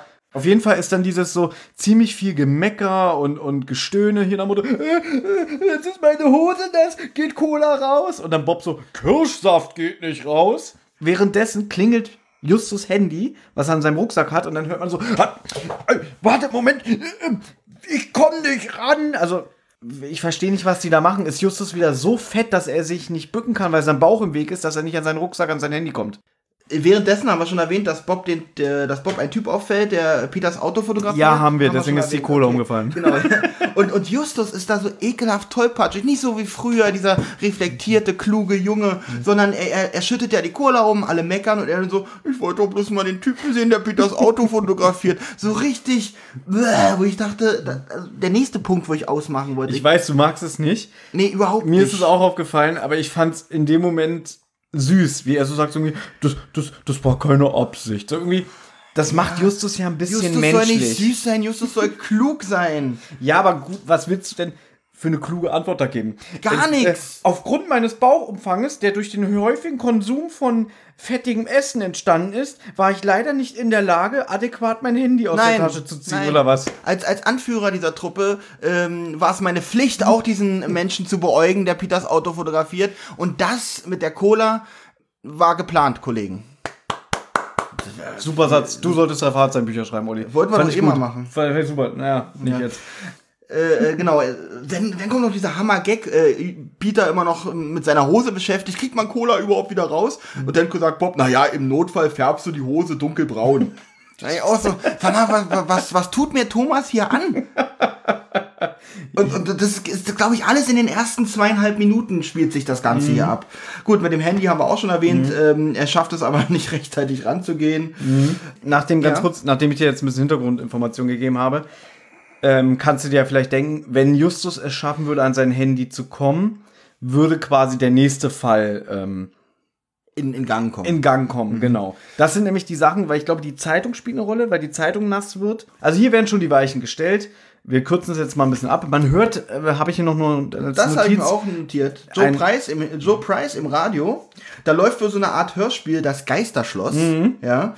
Joe Price ist übrigens, ich habe den Namen leider nicht, aber es ist auf jeden Fall der Synchronsprecher von Kiefer Sutherland, würde ich sagen. Und von Brad Pitt. Und von Brad, ach so, ja gut, wahrscheinlich den meisten eher bekannt. Es ist Tobias Meister. Tobias Meister, okay. Ja. Der in meinen Augen einer der besten Synchronsprecher ist Deutschlands, der auch sehr äh, triebig ist und der auch zum Beispiel ähm, Synchronregie führt. Peter geht auf die Toil- Toilette und beginnt fluchend seine Hose zu reinigen. Dann kommt auf einmal ein seltsamer Mann dazu und sagt, du hast noch nicht einmal gefragt. Hast du ihn erkannt? Nee, ich habe nicht erkannt. Udo Schenk. Udo Schenk. Wer war nochmal Udo Schenk? Udo Schenk ist unter anderem Voldemort aus Harry Potter, also nie Ralph. Fiennes. Okay. Und mir fällt immer der Name nicht ein. Wie heißt der Commissioner Gordon aus The Dark Knight, der Schauspieler? Ganz bekannter Schauspieler. Äh, ähm, ähm, ähm, ähm, nee, das ist ja der Butler. Äh, den Namen mir aber auch gerade nicht eingefallen. Nee, kenne ich nicht. Sagt mir gerade nichts, fällt mir nicht ein. Udo Schenk ist, glaube ich, der Synchronsprecher in Deutschland, der zu 98% für Bösewichte besetzt wird in Hörspielen und in Filmen. Okay. Weil er so eine eklige Sprechweise machen kann, so dieses so überlegene und ähm, durchtriebene. Also Udo Schenk ist wirklich, was das angeht, ein, äh, das Paradebeispiel für böse Rollen im Synchron. Als Hö für den Hörer spannt sich hier auch ein bisschen ein Spannungsbogen, finde ich, weil das ist wirklich eine interessante Szene. Peter natürlich ganz verwirrt, wie bitte? Denkt, und ähm, dann der Fremde weiter, ich habe es ganz genau gesehen. Dann Peter, kann ich Ihnen helfen? Interessante Frage. Jetzt wird schon wieder ein bisschen albern, fand ich. Peter bekommt tatsächlich ein bisschen Angst und sagt, äh, ich weiß nicht, was sie wollen, aber da draußen sitzen meine Freunde. Es ist ungefähr so, als wenn ein, ein fremdes Kind draußen von einem Fremden angesprochen wird und dann sagt so, äh, äh, mein Papa kommt gleich aus dem Laden, er ist zwei Meter groß und Boxer. Also man merkt, dass Peter da wirklich ein bisschen Angst vor ihm hat. Es ist übrigens Gary Oldman, Commissioner Gordon. Ah, Gary Oldman, das ist, äh, für die Hörer, er hat gerade gegoogelt mit seinem Handy. Also Niemals. Denn äh, der alte Mann hört aber nicht auf, weiß gar nicht, ob ein alter Mann ist, ich gehe jetzt einfach mal davon aus. Einfach nur fragen. Ihr habt meine Karte genommen. Also jetzt wissen wir, der Mann ist sauer, weil sie ihm die Karte vom Tisch. Und da war ich auch schon wieder raus, dachte ich, okay, nur ein Verrückter, alles klar. Es ist auch ein bisschen schade, weil das ähm, in allen drei Hörspielen spielt der Mann keine größere Rolle. Er ist einfach nur eklig und ähm, unheimlich und schüchtert Peter so ein bisschen ein. Er ist halt so, so ein verschrobener Kerl, der seine Werte irgendwie aufrechterhalten will und dadurch auch so ein, wie sagt man, so unangenehmer Zeitgenosse. genau, so ein Que Querulant, äh, würde Ja. ich das nennen. Er beharrt auch wirklich weiterhin. Peter wird es ein bisschen zu doof und will gehen, aber ähm, Er geht auch und lässt ihn zurück und Er der sagt, auch, der sagt ja auch so, wo willst du hin?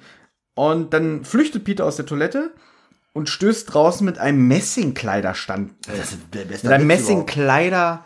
Ich Was habe ist denn das? hab geschrieben, Peter rennt gegen Kleiderständer. Kleiderständer, genau. Ein Und taumelt in die. Arme von irgendeiner Schlampe, habe ich, hab ich wirklich geschrieben. Ich war echt sauer an dem Abend, wo ich das gehört habe. Ich habe das wirklich geschrieben. Ich bin aber selber ein bisschen schockiert, weil das wollte ich so eigentlich nicht schreiben. In die Arme eines attraktiven jungen Mädchens. Ja, das ist die Abkürzung. Nachdem er voll mit dem Kopf gegen den Kleiderständer gelaufen ist. Peter beschwert sich, wie man das Ding mitten im Platz, äh, mitten im Gang platzieren kann. Mhm. Und ähm, ja, sie, äh, die nette Dame, entschuldigt sich auch und erklärte, dass es ihr Onkel war, äh, weil er der Meinung ist, man müsste diesen Kleiderständer von allen Seiten behängen können. Genau, der erste kluge Satz in dieser Folge, muss ich sagen. Da habe ich mich gefreut. Und sie hat ihn dann wieder zurückgestellt, aber anscheinend auch nicht an die richtige Stelle, sodass Peter dagegen gerannt ist. Es handelt sich hierbei um die Sprecherin Luise Helm, wie ich schon vorhin gesagt habe, die deutsche Stimme von Scarlett Johansson. Sehr, sehr tolle Sprecherin, die mag ich auch sehr. Ähm, ihre Schwester ist übrigens Anne Helm, die früher bei der Piratenpartei war.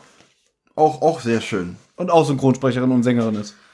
Dann stellt sie sich als Hedi vor. Achso, der Onkel ist übrigens der Typ aus der Toilette natürlich, dieser verrückte Onkel. Und ähm, nachdem sie sich vorgestellt hat, dachte sie, oh Gott, bist du etwa meinem Onkel auf Toilette begegnet? Also sie weiß schon, dass es wahrscheinlich kein ganz, äh, kein sehr angenehmes Zusammentreffen war. Mhm. Entschuldigt sich auch nochmal, dass er ein bisschen merkwürdig ist und so weiter. Aber es ist eigentlich sonst nicht weiter interessant. Ich dachte, es wird ein bisschen mehr auf ihn eingegangen oder hab, hätte mich gefreut, wenn es jetzt mehr so um diesen Typen geht.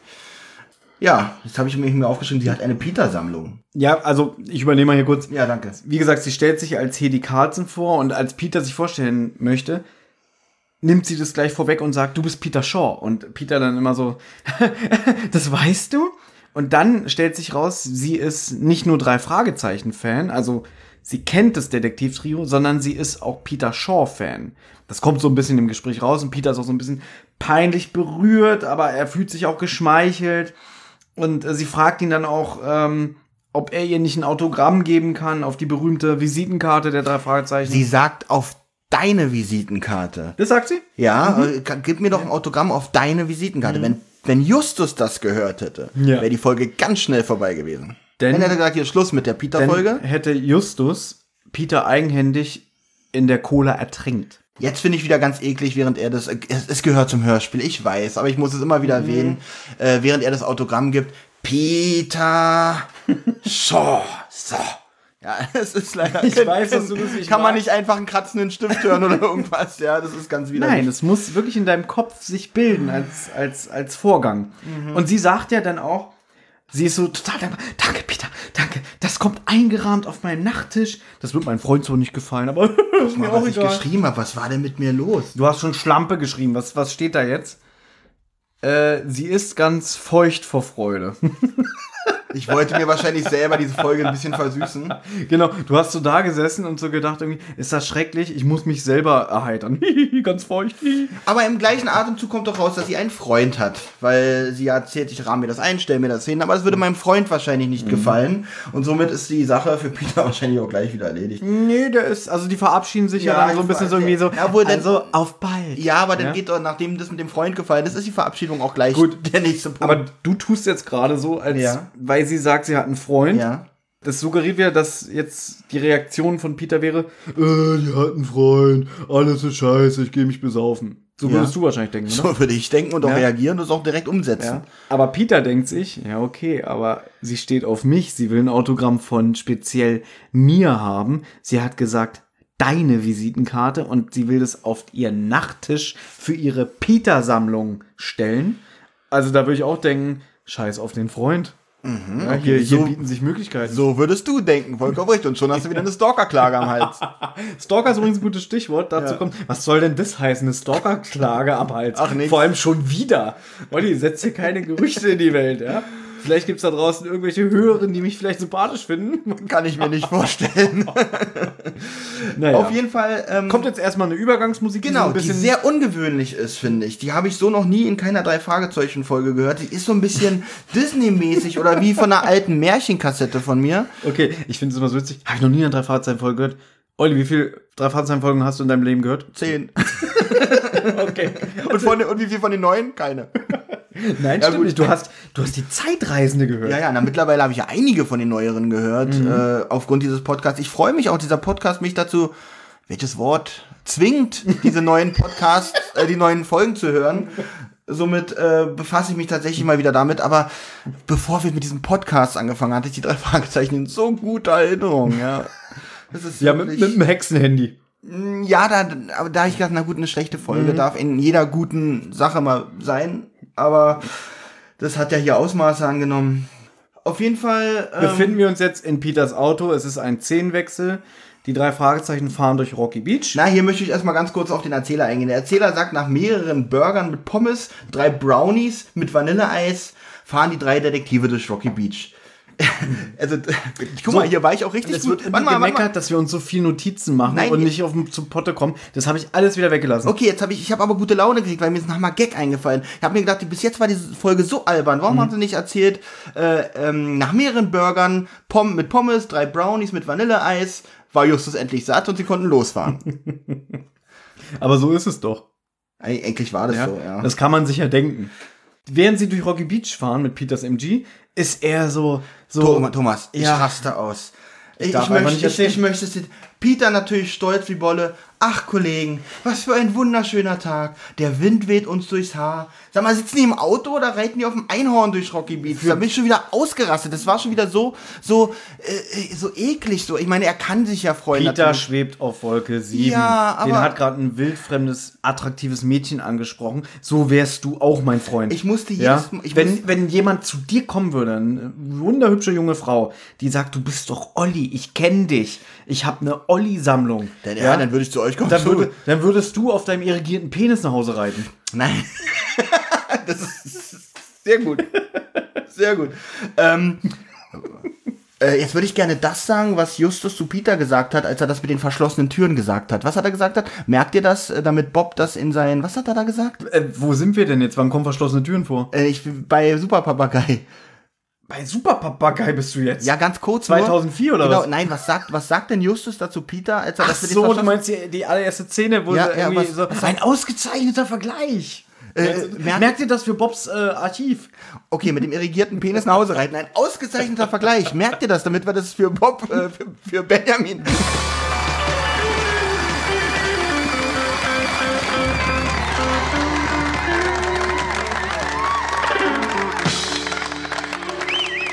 Gut, okay. Ich, ich, ganz ehrlich, ich würde sie, glaube ich, äh, entführen, fesseln und würde sie euch dann vorstellen. Und dann, mhm. dann fragt ihr wahrscheinlich, wer, Olli, wer ist denn das? Und warum hast du sie gefesselt? Das ist ja eine Olli-Sammlung.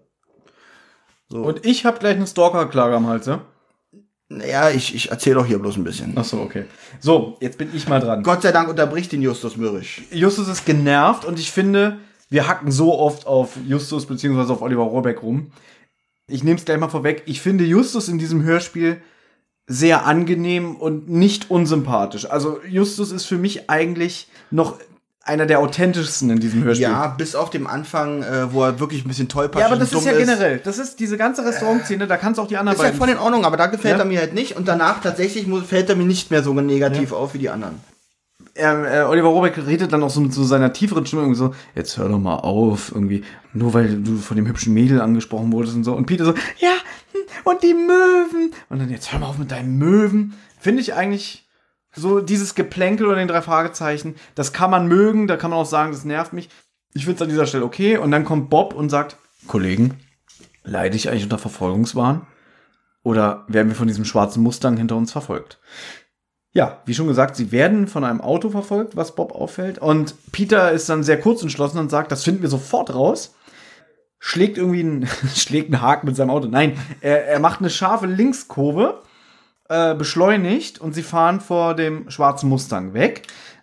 Total unauffällig übrigens, bevor, nachdem sie noch gesagt haben, nicht umdrehen, weil der mhm. Mustang-Fahrer könnte ja merken, dass wir es ihnen bemerkt haben. Mhm. Äh, mit dieser Aktion, glaube ich, hat der Mustang-Fahrer das auch gemerkt. Ich habe eine Frage. Hast du im Hintergrund aufgepasst? Denn während sie scharf nach links abbiegen, sagt Justus, Vorsicht, der Eiswagen. Ja. Oder Bob, einer von denen. Und man hört im Hintergrund so, so eine Eiswagenmusik. Das ist ein Eiswagen der Firma Meadow Fresh. Kennst du die Folge der Zauberspiegel? Ja. Ah, oh, ist aber schon lange her, als ich das letzte Mal gehört habe. Ich habe die Kassette nicht mehr. In der Zauberspiegel wird ähm, Jeff, der Neffe von der Mrs. Darnley, entführt und ruft später an um zu sagen, dass es ihm gut geht und was der Entführer will. Und Justus hört am Nebenapparat mit, während die mit ihm spricht. Ist nicht sein Neffe, ist, ist, ist, ist ihr Enkel, Entschuldigung. Sie sagen ja Oma. Und dann ist Justus, da ist wieder, da ist wirklich wieder Mastermind Justus Jonas, weil er die ganze Zeit im Hintergrund horcht, was so an Nebengeräuschen ist. Man hört zum Beispiel einen Bahnübergang, man hört einen Zug, man hört dieses Ding, Ding, Ding von der Schranke und man hört einen Eiswagen. Und da sagen sie schon damals, das muss ein Eiswagen der Firma Meadow Fresh sein. Das hat man quasi wieder eingebaut. Und jetzt kleines Hintergrundwissen. Diese Melodie von Mary Had a Little Lamp, die wollten die Autoren in diesem Hörspiel auch wieder haben. Nämlich der Tim Wenderoth, der Henrik Buchner, bei Iva Leon Menger weiß ich nicht. Die waren nämlich damals im Studio anwesend und haben so ein bisschen im Hintergrund so geholfen, dem Aufbau von dem Hörspiel, dass das alles relativ nahtlos ineinander passt.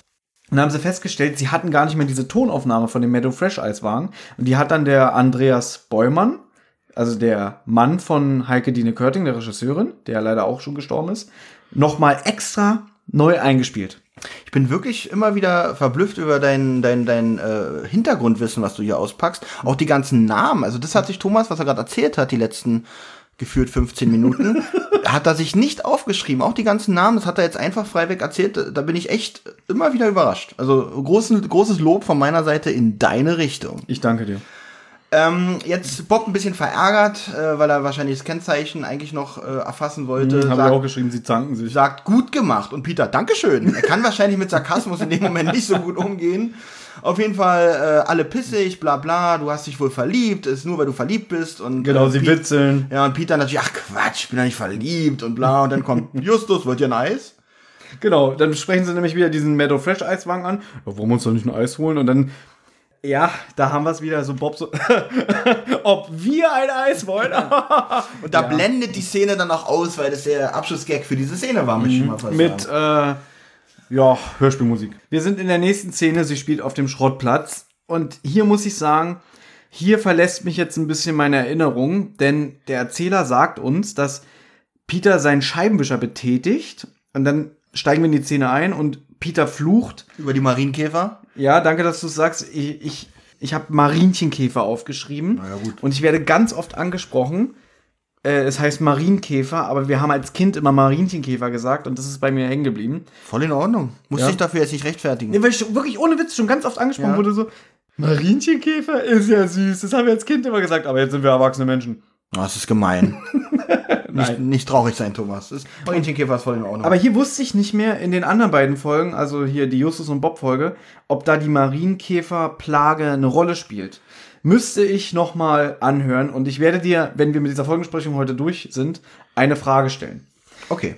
Ähm, wenn ich denn noch hier bin. Auf jeden Fall sind sie auf dem Schrottplatz und werden, während Peter sein Auto reinigt, werden sie von einem Typen angesprochen. Er reinigt sein Auto, er betätigt den Scheinwischer. Ja, der, der Scheinwischer reinigt sein Auto, nachdem Peter ihn betätigt hat. Also kann man sagen, Peter reinigt sein Auto. Mhm. Alles klar, machen wir weiter.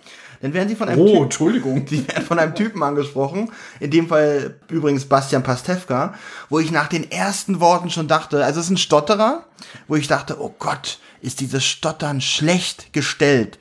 Und dann habe ich auch kurz unterbrochen, mhm. hab Thomas gleich gesagt, aha, Bastian Pastewka, also habe ihm per WhatsApp geschrieben, Bastian Pastewka. Und das Schlechteste... Stopp, du hast mir eine Audionachricht geschickt. Ist jetzt so, aber wichtig. Ist das Bastian Pastewka? Oh mein Gott, was ist denn das? Wie stottert er denn? Ist das gestellt? Ich, ich will nicht mehr. Wirklich, ich mach jetzt aus.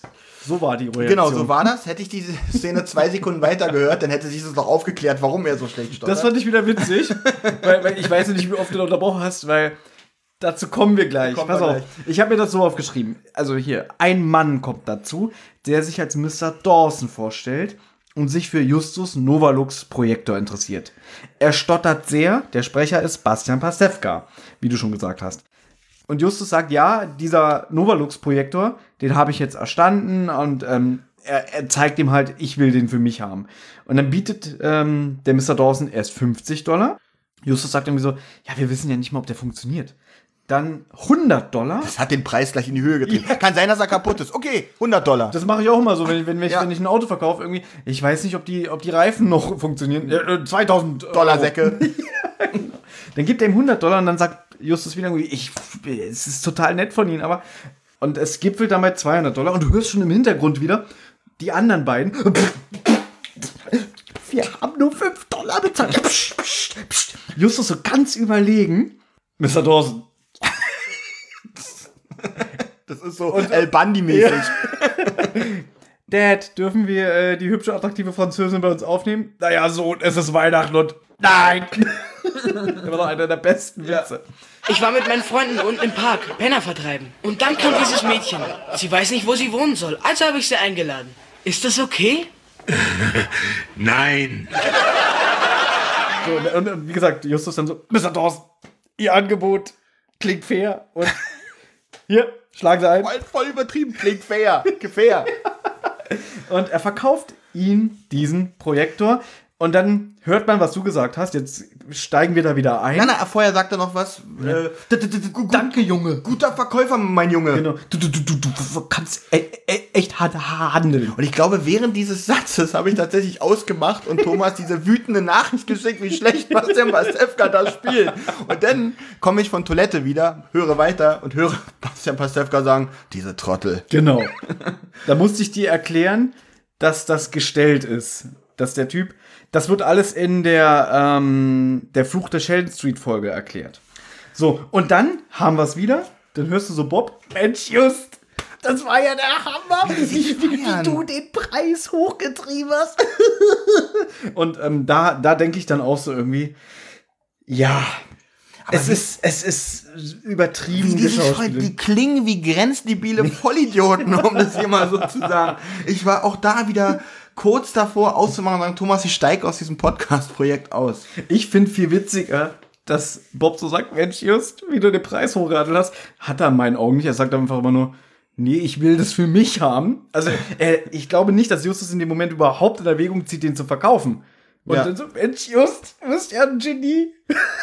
und, und jetzt denken wir mal an äh, Totenkopf zurück, mhm. wo er gesagt hat, wenn dieser Koffer was wert ist, dann teilen wir. So ganz, ja. aber ganz ruhig und ganz gefasst ist, Ach, an diesen Justus erinnere ich mich so gerne zurück. Und weil du es gerade sagst, der Mr. Maximilian, dem er dann den Koffer verkauft, dem sagt er auch, ich möchte nicht mehr, als ich bezahlt habe. Genau. Was, ja? ist, was ist aus Justus jetzt geworden, ja? Da zieht er diesen armen Mann über den Tisch.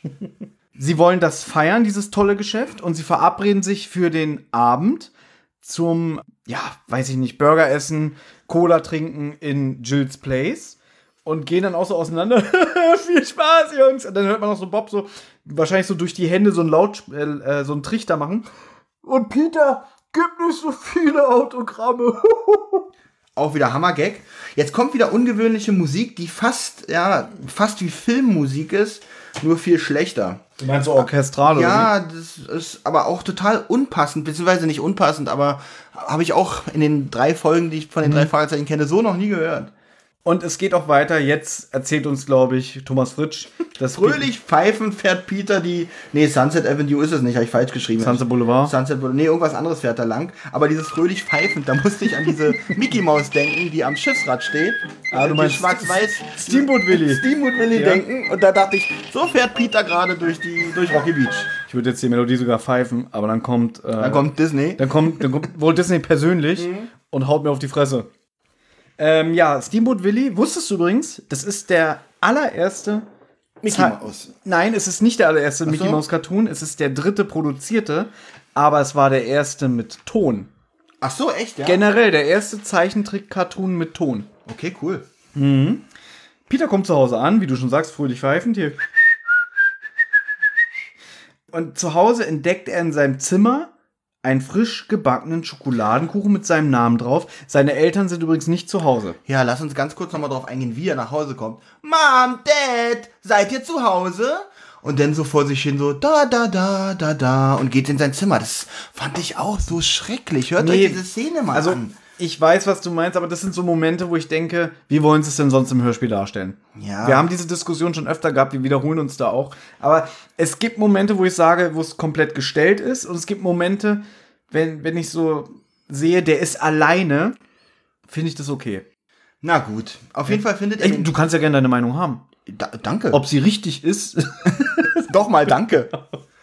Auf jeden Fall äh, schlägt äh, Peter auch sofort zu und Gruß an Benny. Peter isst und spricht jetzt in diesem, äh, in mhm. diesem Moment ganz widerlich. ja. Oh, lecker. Aber auch geil, was er sagt, irgendwie. Er geht ja davon aus, dass seine Mutter den gemacht hat. Und dann sagt er, so einen leckeren Kuchen hat sie noch nie gebacken. Ja, also was wir über seine Mutter denkt, wird später hier noch äh, mhm. eine Rolle spielen. Ähm, es geht dann jedenfalls weiter, dass uns der Erzähler jetzt schildert, dass Peter nach zwei Stücken Kuchen, die er sofort verschlingt, sich umzieht. Also da gleich ein schlechtes Gewissen und will joggen gehen. Richtig. Er geht wohl viermal die Woche, um sich fit zu halten, um den Misery Lake joggen. Jetzt weiß ich ja, dass dieses Hörspiel als Special natürlich auch viele Anspielungen hat. Und ich habe noch mal geguckt, ob es den Misery Lake in irgendeiner, also ob das, ob das eine popkulturelle Anspielung ist. Ich habe jetzt aber nichts gefunden, aber ich habe auch nicht so gegoogelt. Also deswegen an unsere Hörer, ist der Misery Lake irgendwie eine Anspielung auf was? Bitte teilt es uns mit. Jetzt, ähm, da finde ich Thomas Fritsch ein bisschen prominenter eingesetzt. Was heißt prominenter? Irgendwie, weil du gesagt hast, er ist dir nicht so aufgefallen. Ja. Er sagt irgendwie so, Peter liebte die Ruhe, hier war nie jemand und er joggte ganz für sich allein. Niemand plötzlich überholt ihn ein Jogger. So, das fand ich so. Mhm. Einerseits kriegt der Erzähler hier so ein bisschen Persönlichkeit durch seine Formulierung, aber schon wieder fast ein bisschen zu viel. Ja, das so nicht so neutral. Mir tatsächlich nicht aufgefallen an der Stelle. Ist auch keine Kritik jetzt. Auf jeden Fall wird er von einem anderen Jogger begrüßt, der auch Peter heißt. Er stellt sich als Peter Foster vor. Mhm. Ähm, sie, sie, joggen ein Stück gemeinsam und dabei kommt heraus, dieser Peter fährt auch einen MG. Jetzt Verrückt. bist du ziemlich schnell. Wer ist denn der Sprecher von diesem Peter? Äh, ja, also das hätte ich ja jetzt auch direkt nach dieser Sache noch ja. erwähnen können. Und zwar ist der Sprecher, ich, den Namen hast du bestimmt. Natürlich. Warte, warte, warte, warte, warte, warte. Äh, Rolf, e. Rolf E. Schenker. Nein. Peter Foster ist Gerrit Schmidt-Voss. Komme ich denn auf Rolf E. Ah das, ah, das ist ja gar nicht Wolter, das ist ja William.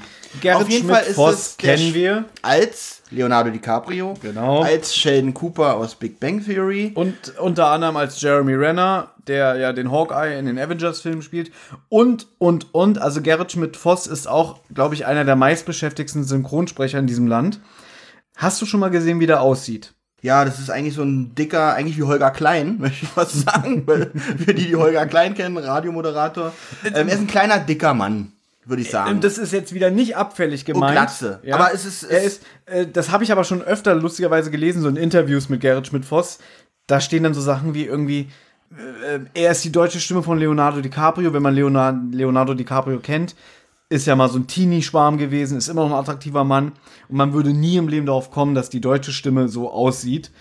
Aber ich finde, er, er wirkt nicht unsympathisch. Ich Na, auf gar keinen Fall. Ich habe letztens ein Interview sogar mit ihm gesehen auf YouTube und da war es auch wieder so, wie wenn er normal gesprochen hat, seine normale äh, Stimme im Alltag, habe ich ihn fast nicht erkannt. Aha. Fand ich ganz interessant. Ja, das ist ja, wie gesagt, oft so. Mhm. Zum Beispiel bei deinem Lieblingssynchronsprecher, Tobias Kluckert. Äh, in Anführungszeichen, mein Lieblingssprecher. Ich ja. muss es jetzt mal klarstellen. Passt mal auf, Leute. Tobias Kluckert ist der Sohn von Jürgen Kluckert. Jürgen Kluckert kennt ihr unter anderem als Stimme von Mr. Krabs aus SpongeBob.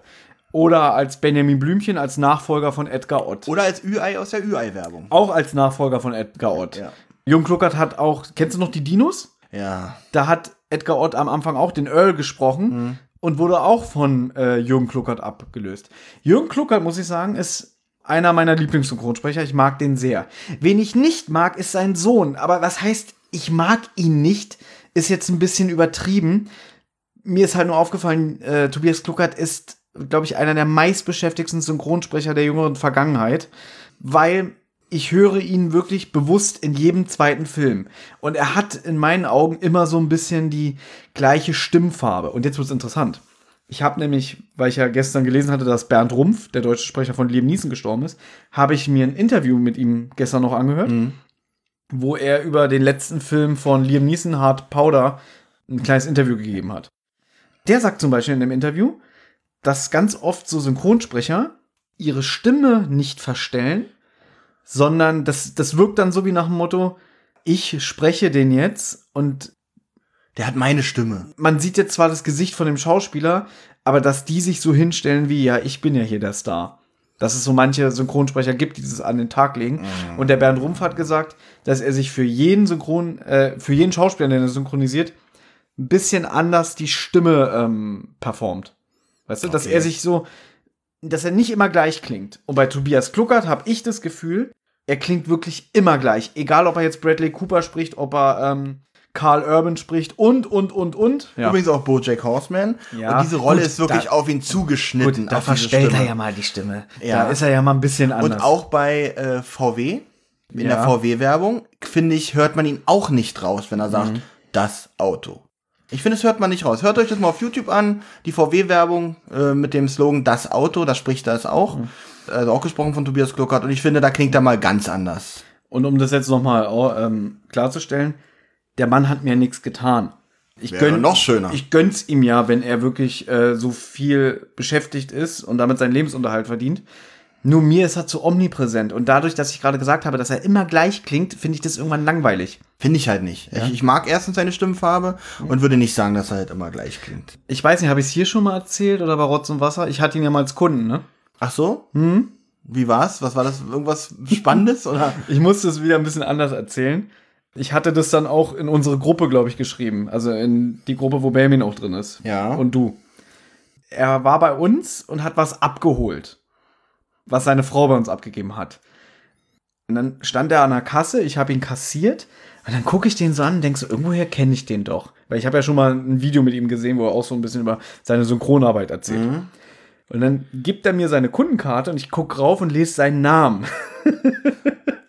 und jetzt muss ich dazu sagen, genau das habe ich auch so in unsere WhatsApp-Gruppe geschrieben. Und da war Belmins Reaktion. Und, wie hast du reagiert? Hast du ihm dann gesagt, dass er ein ist? Ich habe so reagiert. Ich gucke auf seine Karte und er merkt es irgendwann und guckt mich so an und dann sage ich so, ja, ich habe nur überlegt, ob sie es sind. Und er guckt mich so so an, so, okay, guckt irgendwie so zur Seite, guckt mich wieder an, ja, ich bin's.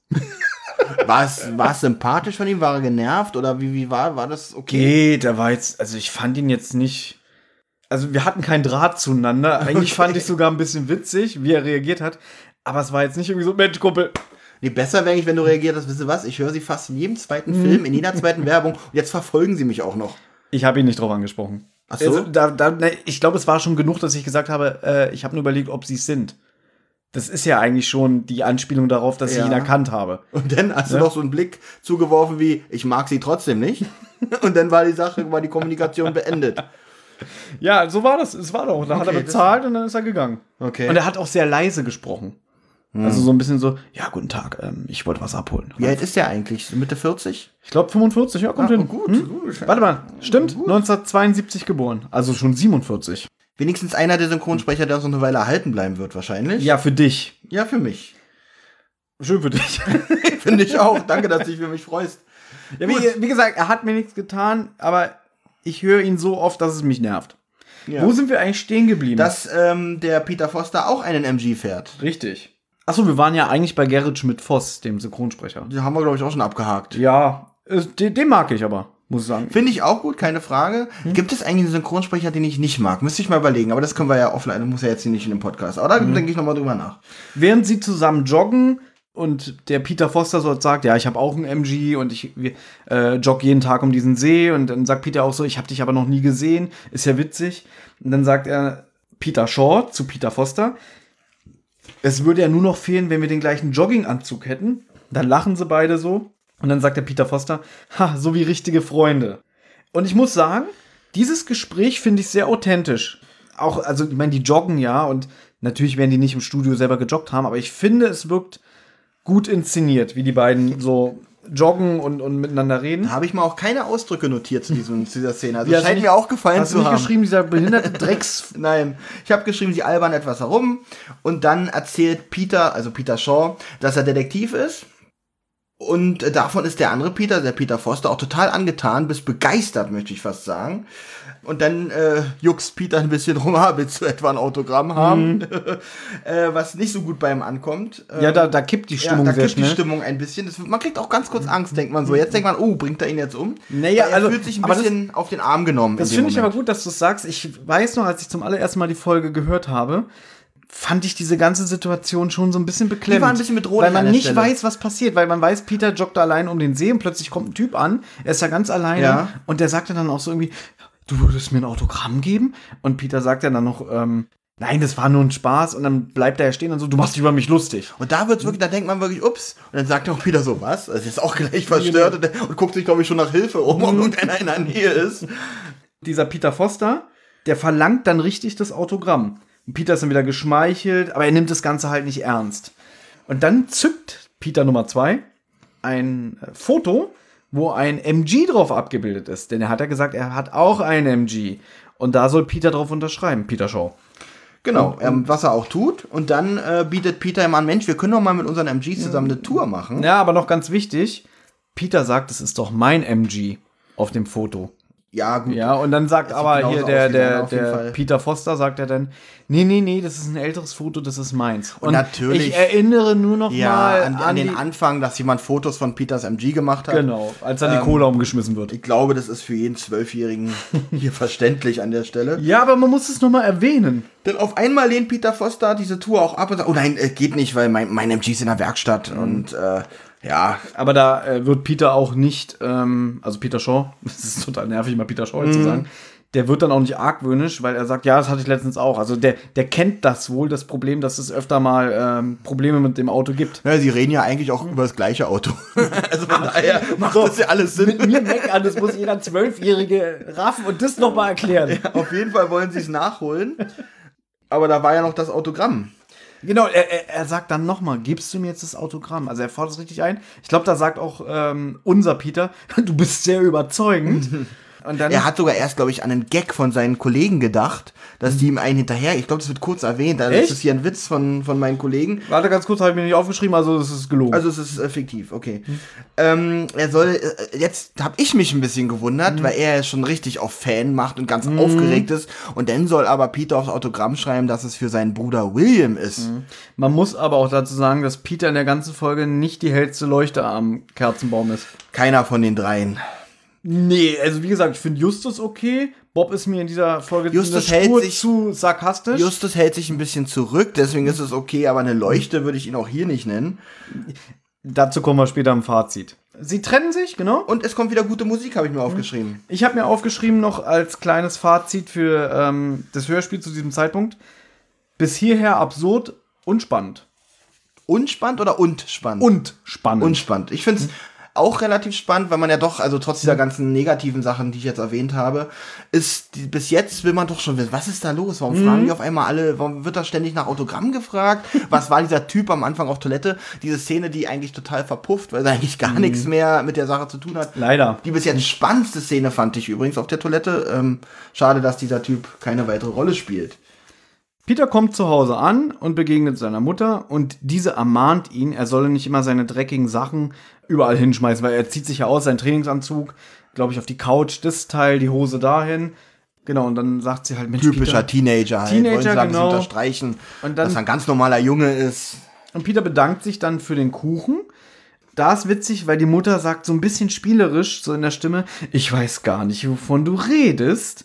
Was hier so eigentlich ein guter Schachzug ist, weil einerseits, um es vorwegzunehmen, die Mutter hat den Kuchen ja nicht gemacht.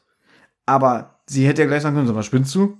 Ich habe dir keinen Kuchen gemacht. Ja. Dann würde aber hier schon relativ schnell eine Wendung kommen. Aber dadurch, dass sie das so spielerisch sagt, so, ich weiß gar nicht, was du meinst, könnte man wirklich denken, mm. sie macht so auf Unwissen. Ist bei mir nicht so angekommen. Also für mich war eigentlich, als der Kuchen da schon stand. Ja. Und äh, äh, da war mir schon klar, dass er nicht von seiner Mutter ist. Ja, aber ich meine jetzt für die Figur Peter ja. ist es hier. Achso, du meinst, das ist in dem Sinne authentisch oder realistisch, dass er ihr das nicht abkauft. Richtig. Ah, okay. Genau.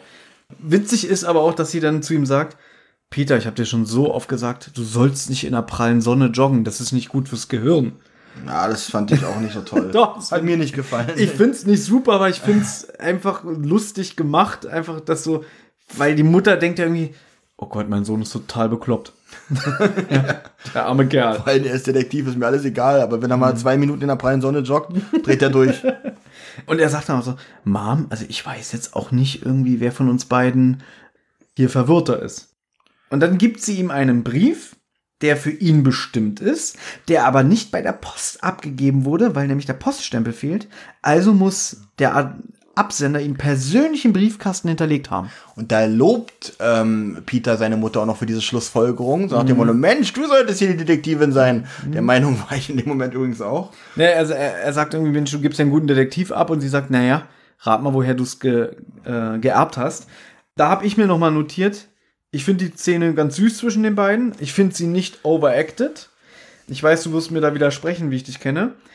Für das, was es ist, finde ich es gut gemacht. Ich habe hier nichts Negatives geschrieben, also war es mhm. wohl okay. Ja. Ich habe nur eine Bemerkung noch gemacht, auch wenn natürlich im Zusammenhang, dass der Brief nicht frankiert hat, äh, nicht frankiert war, mhm. macht es natürlich Sinn, aber ich fand ein bisschen lustig, wie äh, Peter sagt, wo hast du den Brief denn her? Na, lag im Briefkasten. Im Briefkasten?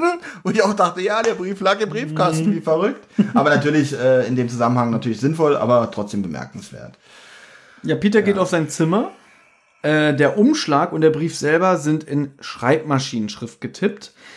Auf dem Brief steht, der Kuchen ist nicht vergiftet, der Kuchen ist ein Geschenk. Im Moment habe ich gedacht, Mensch, hat Peter aber nochmal Glück gehabt. yes. das, ist, das ist wirklich dumm. Da habe ich, glaube ich, auch beim ersten Mal gedacht, okay. Auf der anderen Seite unterstützt es wieder diese Bedrohlichkeit, die so die ganze Zeit über dieser Folge schwebt, finde ich. Ja, vor allem ähm, dieses, mhm. wie soll ich sagen, das, das hat wirklich was Geheimnisvolles die ganze Zeit mit dem mhm. Kuchen und das auch nicht so schnell. diese Szenen haben auch wenig Geschwindigkeit, muss ich sagen. Und das mhm. finde ich, das finde ich wirklich gut gemacht. Also es ist gut erzählt und von, vom, vom Spannungsaufbau bis jetzt auch wirklich gut gemacht. Er denkt immer noch an den Scherz seiner Mutter. Vergiftet ist übrigens mit F geschrieben statt mit V. Mhm. Da würde ich zum Beispiel nicht mehr an meine Mutter denken, weil meine Mutter kann schreiben. Also jetzt mal zum Thema, wie er über seine Mutter denkt. Es zieht sich auch noch durch diese ganze Folge. Ich muss es noch, deswegen sage ich es jetzt nochmal. Peter ist in dieser Folge nicht der hellste. Das, äh, äh, Und er hält seine Mutter auch nicht ja. für die hellste. Das ist wirklich schlecht. Was heißt schlecht? Weil er ihm dieser Schreibfehler auffällt geht er dann an seine Zimmertür ja, und ruft in dem Flur durchs Haus, Mom, vergiftet schreibt man immer noch mit V und nicht mit F. Und dann schließt er wieder die Tür und dann kommt Musik als Übergang. Und da finde ich so witzig mein Kopfkino, wie die Mutter so in der Küche steht, gerade so die, die Teller abspielt und denkt so, was war das denn? Ja, das. Und ich hatte, aber witzig, dass wir beide Kopfkino hatten zu der mhm. Szene. Ich hatte Kopfkino. Er sitzt, sie sitzt gerade bei einer Tasse Tee mit zwei Freundinnen im Wohnzimmer. Mhm. Er brüllt durchs Haus. Mom, vergiftet schreibt man übrigens mit V, nicht mit F. Die Tür geht wieder zu. Ah, mein Sohn hat zurzeit Probleme. So, die nächste Szene.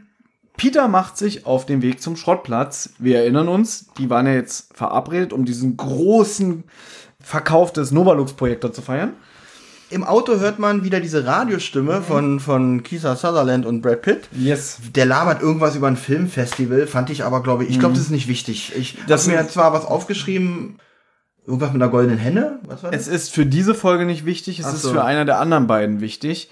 Aber hier verlässt mich wieder mein Erinnerungsvermögen. Ich weiß nicht mehr, in welcher Folge das äh, eine Rolle spielt. Ich habe wieder ein bisschen zynisch geschrieben, sie wollten ja in der Stadt feiern gehen, in einer mhm. Bar mit einem Glas Cola. Besser, aber dazu komme ich gleich.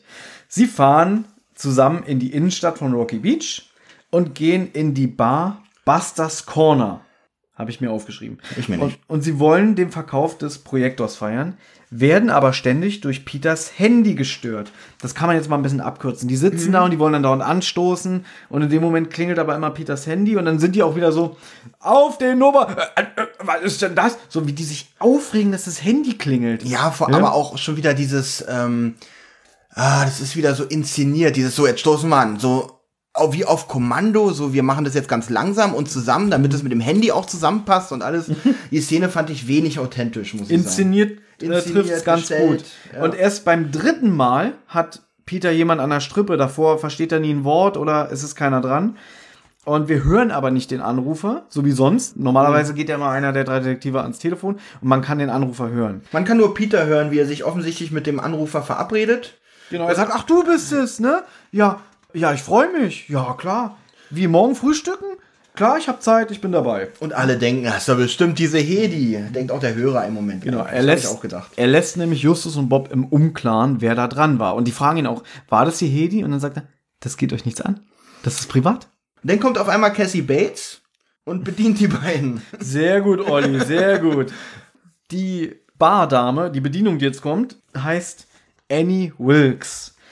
Annie Wilkes ist auch der gleiche Name wie in Stephen Kings Roman und auch in dem gleichnamigen Film Misery. Mhm.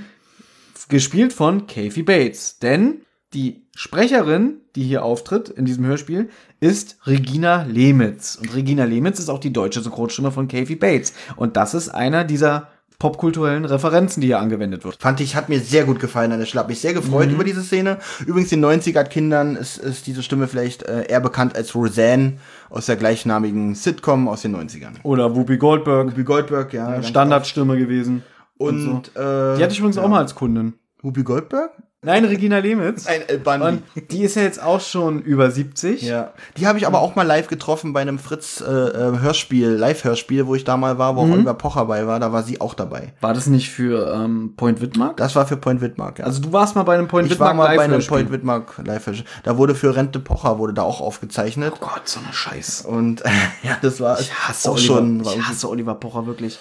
Ich mag den nicht. Ich kann nichts. Ich, er macht sein Ding und ich finde ihn irgendwie authentisch. Also man kann ihn, ich kann verstehen, wenn man ihn nicht mag. Ich kann ihn aber für das, was er macht, irgendwie kann ich ihn nicht, für das, was er macht, kann ich ihn irgendwie nicht verurteilen. Weißt du, wo ich ihn mochte? Wo denn? Als bei Schmidt und Pocher Harald Schmidt ihn schlecht gemacht hat.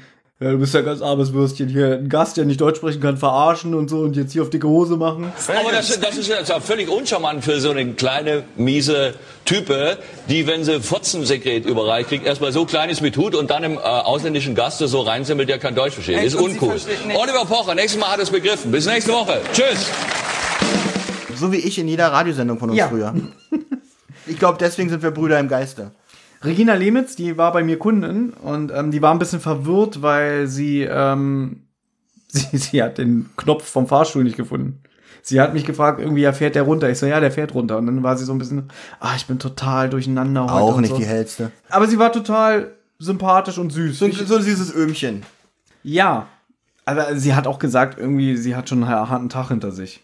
Übrigens bestellen Sie bei der Bedienung, hier habe ich ein kleines Smiley hintergemacht, weil mich das gefreut hat, drei Kakao Spezial, weil ich dachte, na endlich kommt ein bisschen Alkohol ins Spiel. Aber mit Kakao waren wohl Wurst, ja, Kakao das, und Eis gemeint. Das finde ich wieder ein bisschen albern. Ich weiß, es ist eine Kinderserie und die drei Detektive sind ja sowas von brav und die würden niemals über die Stränge schlagen.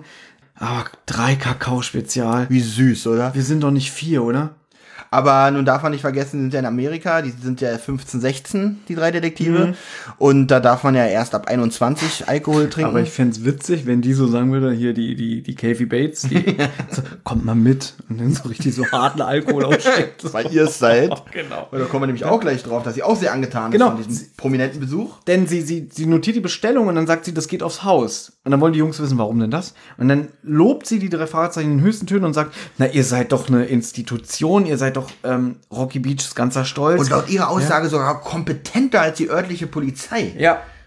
Hier merkt man, es ist ein Special. Mm, ja. Denn, denn, du wirst ja hm. bestimmt zu diesem Zeitpunkt schon gemerkt haben, dass sich dieses Hörspiel nicht wirklich selber ernst nimmt. Also ich habe von Anfang an irgendwie schon gemerkt, dass mhm. es ein Special ist, mhm. äh, weil mir kam das auch alles sehr speziell mhm. vor. Jetzt wundern sich nämlich auch langsam alle drei, wo diese Berühmtheit oder dieser Fame mhm. auf einmal herkommt. Ja, dann sie ist natürlich auch ein großer Fan. Richtig. Und dann geht sie weg und dann sagt Bob auch noch so, das habe ich nie so gesehen. Wir sind ja wirklich sowas wie Helden. Peter, der sagt dann auch, dass er das toll findet. Also der genießt diese Popularität richtig. Siehst du, habe ich mir sogar extra mal aufgeschrieben. Kakao-Spezial. ich auch. Das, ich, wie gesagt, ich habe noch einen Smiley wie dem Alkoholsatz. sie tischt auch ganz schön auf, habe ich noch geschrieben. Sie schreit, sie sagte noch, äh, stolz, dass sich so eine Berühmtheit in mhm. unserer Stadt leben, sonst könnten die Leute hier nachts nicht ruhig schlafen. Ja, das ist schon sehr dick aufgetragen. Das kann man mögen, ähm, aber immer mit dem Hinter, im Hinterkopf den Aspekt haben, es ist ein Special. Ist Weil in einer normalen Folge würde die wahrscheinlich sagen, wer seid ihr denn?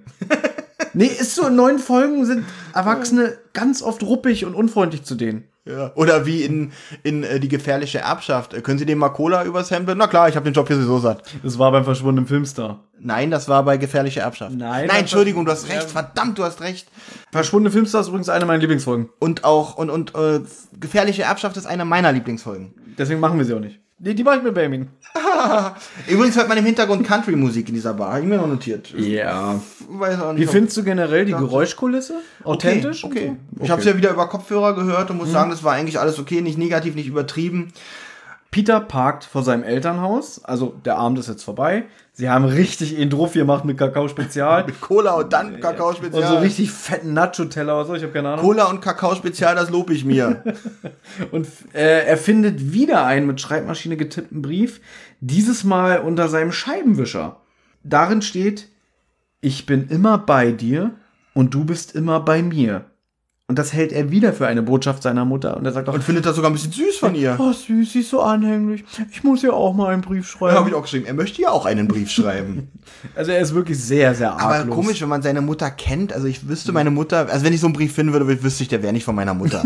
also jetzt ohne auf die Beziehung zu meiner Mutter näher einzugehen. Aber man kennt doch seine Eltern. Und wenn es, weiß ich nicht. Aber weißt du, ob die nicht ein liebesvolles Verhältnis haben? Ja, ja, nee, ich kann mir das sowas nicht vorstellen. Ja. So. Und jetzt geht auch jetzt Schlag auf Schlag weiter. Am nächsten Tag in Jills Place. Genau, da ist nämlich Peter bei seiner Verabredung. Wir haben schon so viel erzählt, dass es sein kann, dass das schon wieder in Vergessenheit geraten ist, dass mhm. Peter sich ja in der Bar am Telefon verabredet hat. Und da ist er jetzt. Richtig. Und er wartet auf seine Verabredung. Draußen stürmt es sehr. Moment, ich muss noch erwähnen, bei einer Tasse English Breakfast Tea mit Milch. Das habe ich mir wieder nicht Also die Drinks hier in dieser Folge sind wirklich ganz, ganz großes Kino. Ja, also man, man hat wirklich Bock, sich das alles aufzuschreiben und selber mal zu genießen. Ja. Was ist übrigens in diesem Kakao-Spezial drin? Bestimmt so so eine Ladung ne, Zimt nee, oder eine so. Eiskugel habe hab ich, hatte ich ah. irgendwas mit Eisen. Ich glaube, ein Kakao mit Eis, mit einer Kugel Eis drin, mehr war das nicht. Übrigens, wo wir gerade bei der Geräuschkulisse sind, ich finde dieses Gewitter im Hintergrund sehr schön. Hat mir gefallen. Das ist ein schönes Grummeln, mhm. nicht übertrieben, nicht so ein Horrorfilm-Gewittergeräusch, ja. sondern einfach nur ein Grummeln. Man merkt, es dunkelt, also man merkt, man, man hört die Wolken richtig, mhm. wie, dü wie düster das draußen ist. Und das hat mich schön mitgenommen. Also das hat mir gefallen. Gebe ich dir recht, das merkt man auch äh, nach dieser Szene, äh, wechselt sie an die Zentrale und da hört man ja immer noch das Gewitter. Mhm. Und das ist mir auch positiv aufgefallen. Also Geräuschkulissenmäßig kann man sich in dieser Folge nicht beschweren. Ich finde die Produktion hier sehr gut aufgefahren. Peter Foster kommt rein und trägt ein Poloshirt. Natürlich das gleiche Poloshirt, was Peter auch hat. Ich weiß gar nicht, trägt das in der Szene auch? Nee, er sagt, er hat so ein ähnliches, so, okay. aber ich glaube, er hat es nicht an. Peter erzählt ihm von Hedi und dass er äh, seine Kollegen in dem Glauben gelassen habe, dass er sich mit Hedi heute trifft und nicht mit ihm. Genau. Das kommt bei dem Herrn Peter Foster auch nicht so gut an. Jetzt kippt schon wieder die kippt Stimmung. nämlich wieder die Stimmung ganz also, gefährlich. Also, ich möchte noch gerne sagen, der kommt da rein und bibbert. So, so, oh, es ist kalt und schön, dass du da bist. Und der, der ist ja wirklich so, so, ah, schön, dass wir uns hier treffen, ne? Und dann sagt er, wie du schon gesagt hast, Peter irgendwie so, ja, ich habe von meinen Freunden so getan, als hätte ich mich mit einem Mädchen verabredet, mit der Hedi, oh, die ist so süß. Und dann sagt er auch der Peter Foster so, Hedi? Und dann sagt er auch, du hast mich also verleugnet. Hier kippt's wieder. Hier wird's wieder bedrohlich. Ja, so, ja. so, dass man denkt so, was, mit, was, was stimmt mit dem nicht? Ne? Er fühlt sich veralbert und nicht ernst genommen. Ja. Er, er bekommt einen Anfall, möchte ich mal fast ja, sagen. Ja, das, das geht mir jetzt, aber da muss ich sagen, das geht mir zu schnell, weil er dann wirklich sagt, Peter, ich dachte, wir sind Freunde. Und Peter Shaw sagte dann auch, hey, wir haben uns doch gestern erst kennengelernt, ähm, ihm geht es zu schnell. Und dann, ich, ich glaube, mir wird schlecht, sagt hier der Foster und verlässt den Laden. Und als guter Mitbürger verhält sich Peter richtig. Er frühstückt erstmal ganz in Ruhe zu Ende. Das habe ich mir extra notiert. Peter frühstückt in Ruhe zu Ende. Oh, siehst du, du hast ja vorhin Schlampe geschrieben in deinen Notizen. Ja. Ich habe geschrieben, Foster verlässt bestürzt den Laden, Peter bleibt sitzen und frisst Frühstück. Das ist auch schön.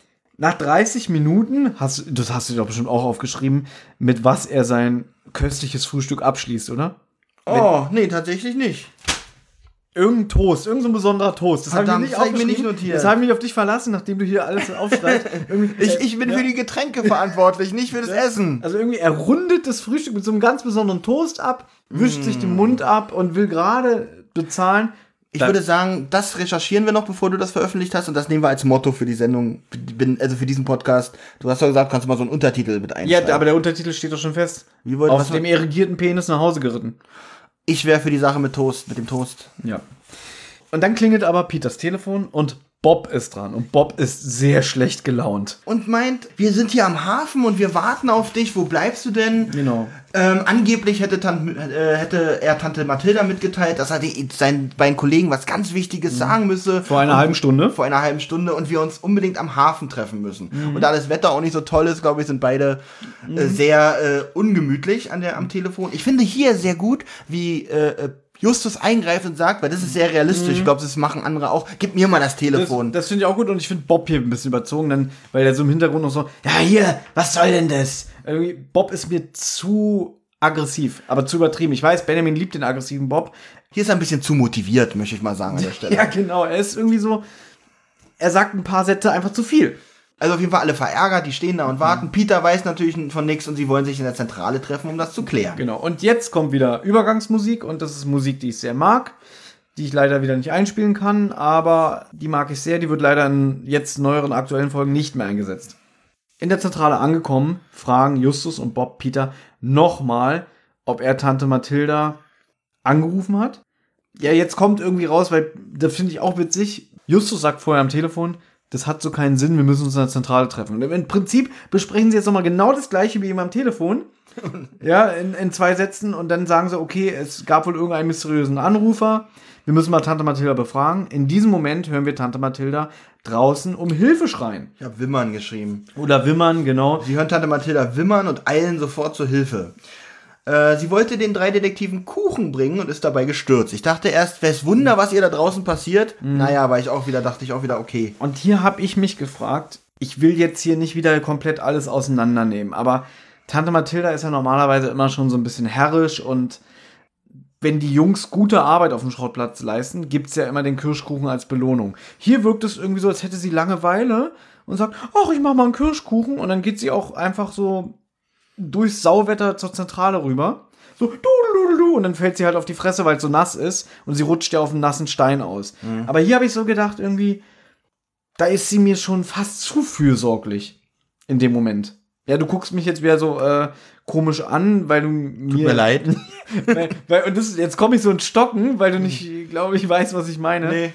Ich fand dieses Bemuttern hier zu dem Plot entgegenwirkend ist mir in dieser Folge schon fast wieder egal gewesen. Ja, weil ist doch recht, aber irgendwie so, irgendwie, dass du so, sie denkt so, Mensch, draußen regnet, ich habe Langeweile, ich back mal einen Kuchen. Ich back mal einen Kuchen. Ja. Auf jeden Fall klärt sich hier auch auf, wie das zu diesem Missverständnis oder zu diesem, dieser Verwechslung kommen konnte, mhm. weil es hat ja ein mysteriöser Peter angerufen mhm. und man, die drei Detektive erwähnen ja auch, Mensch, sie hätte doch Peters Stimme erkennen müssen mhm. oder wenn, beziehungsweise wenn es sie nicht ist, erkennen müssen, dass es nicht Peter ist. Aber sie war dabei am Staubsaugen während des Telefonats und daher hat sie die Stimme natürlich nicht so ganz wahrgenommen.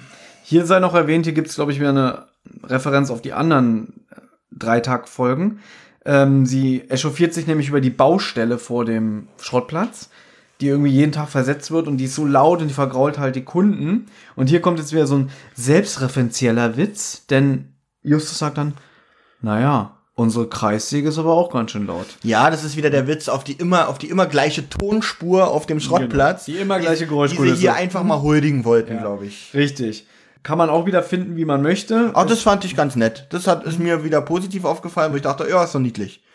Sie entschuldigt sich jedenfalls bei Peter, sie hätte ihn ja nicht gut am Telefon verstanden, wegen dem Staubsaugen, woraufhin Justus gleich sagt, ah, interessant. Ah, und damit hat sich nämlich jetzt schon die Frage für die drei Detektive erledigt wie es zu diesem Missverständnis mit dem Treffen kommen konnte. Und jetzt vermuten die drei Detektive, dass sie weggelockt werden sollten. Vom Schrottplatz. Das geht mir ein bisschen das schnell. Das geht mir auch schnell, weil mhm. da wäre ich jetzt nicht sofort, ich bin ja kein Detektiv, aber da wäre ich jetzt nicht sofort drauf gekommen, ja. dass es um, und weil sie sagen, oh Gott, wir sollten schon weggelockt werden. Warum? Bestimmt, weil sie uns bestehlen wollten, dann stürmen mhm. sie auch gleich in die Zentrale und durchsuchen sie von oben bis unten. Genau. Und ähm, sie finden aber nichts. Also sie gucken im Aktenschrank, fehlt irgendeine wichtige Akte oder so. Und dann fassen sie, glaube ich, nochmal zusammen und dann ist es kurz still in der Zentrale. Man hört draußen nur das schon erwähnte Donnergrollen. Und dann irgendwann hört man so Justus so: Scheiße. Hört ihr das nicht? Und dann sagt Bob auch irgendwie: Na, ich höre nichts. Na eben! Der Papagei ist weg. Der Dies kein Papagei ist. Ja, das Was ist, ja hier auch hundertmal erwähnt ist. Ist auch wieder eine Selbst, äh, Selbstreflexion, beziehungsweise einfach eine Referenz, weil wir ja schon im Super Papagei in der allerersten Folge lernen, Blackie ist ein Mühner, also kein Papagei. Und Mynas können ja sogar sprechen, besser sprechen als Papageien. Hier hätte ich mir übrigens die Senora wieder gewünscht, die jetzt in die Zentrale kommen und sagen, hier, ich wollte euch den Papagei klauen, aber es ist ja nur ein Star, ein billiger Star. Das wäre witzig, wenn Peter gesagt hätte, Hä? aber ist doch gar kein Papagei, Tür geht auf, ein Star, ein billiger Star. Wieder Tür zu. Nein, das auch nicht. Das hätte ich gut gefunden, ja. da gebe ich dir recht. Ich meine, und diese Folge ist bis jetzt so recht albern aufgebaut, dass es sogar reingepasst hätte. Mhm. Hier muss ich sagen, beim allerersten Mal hören, das, was jetzt alles kommt, fand ich auch wieder sehr bedrohlich. Jetzt beim erneuten Hören ist mir das schon wieder fast zu lang, wie die jetzt die ganze Zeit sich austauschen. Ja, von Ermitteln kann man nicht sprechen. Sie ähm, stellen ja eigentlich nur Schlussfolgerungen. Sie finden in Blackies leerem Papageienkäfig erneut einen Brief. Der wieder mit dieser ominösen Schreibmaschine getippt wurde. Und da steht, an die zwei Detektive. Detektive mit F. Detektive mit F. Mhm. Achtet auf die Zeichen, bevor sie verstummen. Ja, hier kommt jetzt wieder äh, eine Anspielung auf einer der anderen Dreitagfolgen, denn sie unterhalten sich über rätselhafte Graffitis, die sie überall in der Stadt gesehen haben, unter anderem unter die, vor diesem Fernsehladen, in dem sie ganz am Anfang davor standen, als sie von dem schwarzen Mustang verfolgt wurden. Da sagen sie auch schon irgendwie, nee, der Erzähler sagt, sie stehen vor dem Fernsehbuschladen, keine Ahnung. Und hier wird jetzt gesagt, Mensch, da waren irgendwelche rätselhaften Graffiti. Das ist eine Anspielung auf die Bob-Folge. Ah, okay, wie gesagt, damit mhm. sind alles Informationen, mit denen ich ja noch nichts anfangen konnte in der Folge. Wahrscheinlich hast du hier schon das auch gar nicht mehr notiert, weil du gesagt hast, so, pff, interessiert mich nicht. Genau das habe ich gesagt. ja.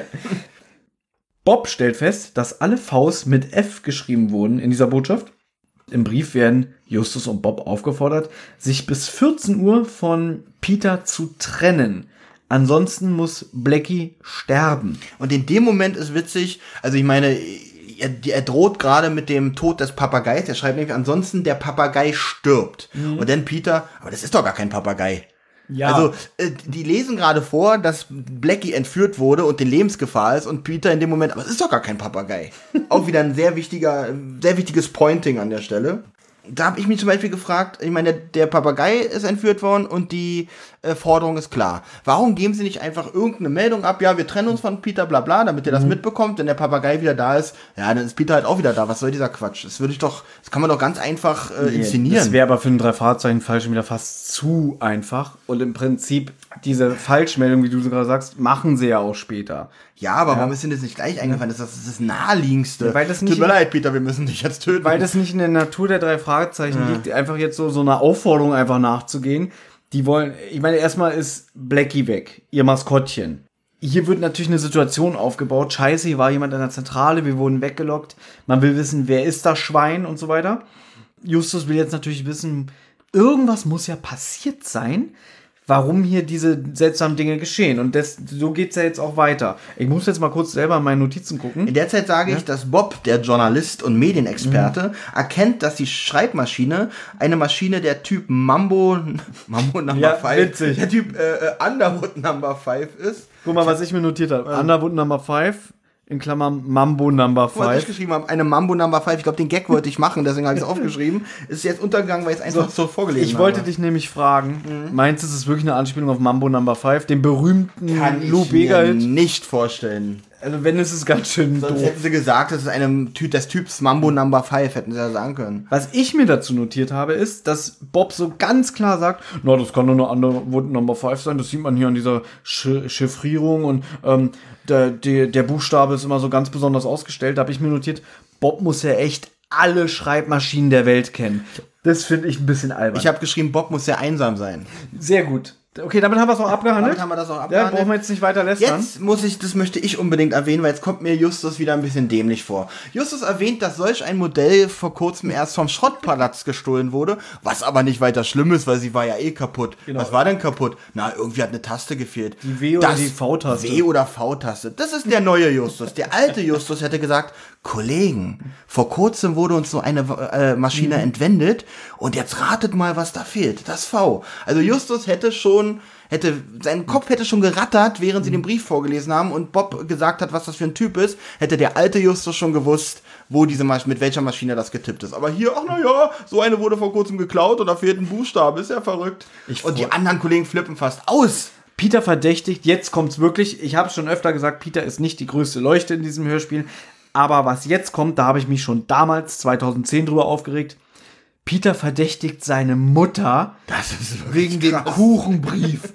Und dann, weil er sagt, mein Gott, meine Mutter hat Blackie entführt. Und da finde ich auch wieder äh, Justus Reaktion gut, dass er so, so, ja genau, nein. Und dann will er natürlich wissen, was hat es mit diesem Kuchen auf sich? Und dann sagt Peter, ja, als er nach Hause gekommen ist, hat er gesehen, am Tag davor, dass ein Kuchen in seinem Zimmer stand. Da stand auch sein Name schön in dem Zuckerguss reingeschrieben. Und dann fragt, ich weiß gar nicht mehr wer, Justus fragt Peter genau, ob er denn den Kuchen gegessen hat. Denn er hat ja erst den Kuchen gegessen und später erst in den Brief Aber gelesen, wirklich, der Kuchen ist nicht vergiftet. Thomas, auch wenn du nochmal erwähnt hast, dass Peter nicht die hellste Leuchte in dieser Folge ist. ja.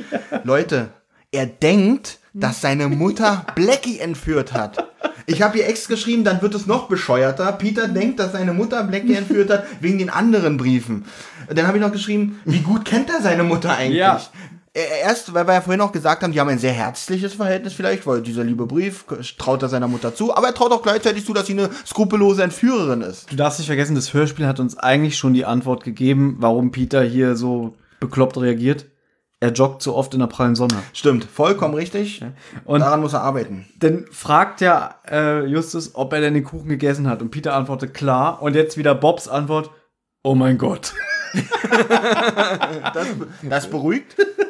Ähm, ich glaube, irgendwo kommt auch noch in diesen, aber kommen wir noch später da, zu. Da kommt es dauert auf jeden Fall noch Minuten, bis Peter davon überzeugt ist, mhm. dass es doch nicht seine Mutter war, die Blackie entführt hat. Ja, ja, das ist, das, das geht mir auch zu lange, bin ich ganz ehrlich. Ja. Justus sagt, der Kuchen könnte von jemand anderen gewesen sein. Ja.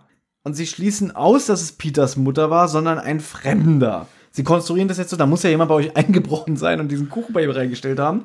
Und weiter befragt Justus Peter, ob er sich jetzt in letzter Zeit bei jemandem unbeliebt gemacht haben könnte. Jetzt wird nochmal alles von Peter zusammengefasst, dass er sich mit der Hedi nicht getroffen hat, sondern vor seinen Freunden am Telefon so getan hätte, als würde die Hedi sich mit ihm treffen das wollen. Es tut ihm auch echt weh, das zuzugeben. Ja, das, das merkt man, weil er, er, er stand so im Rampenlicht und er hat es genossen, wie die anderen Jungs so gefragt haben, so Mensch, jetzt sag doch mal und so, nee, das geht euch nichts an. Er hat es genossen, dass es sich alles um ihn gedreht hat und er wollte, dass dieses Gefühl anhält. Und dann verrät er, er hat sich ja mit jemand anders getroffen und zwar mit Peter 2. Jetzt wollen natürlich Justus und Bob wissen, wer, wer? Und ähm, weiter erzählt er dann, ja, den habe ich auch beim Joggen kennengelernt. Ähm, wir haben so viel gemeinsam, wir haben das gleiche Auto, äh, wir haben denselben Jogginganzug, nee, nicht Jogginganzug, dasselbe Poloshirt. Wir, wir machen jeden Tag die gleiche Joggingrunde. Die anderen beiden finden, dass es ein bisschen zu viele Zufälle sind. Ja, sie glauben, dass, er, dass es hier mit einem Stalker bzw. Kopierer zu mhm. tun haben. Na, Bob ist wieder sehr sarkastisch, der mhm. sagt dann irgendwie auch so, weil, weil ich glaube, Peter sagt, ist das nicht toll? Dass die so viel gemeinsam haben, er und Peter. Und Bob so, das ist ganz toll.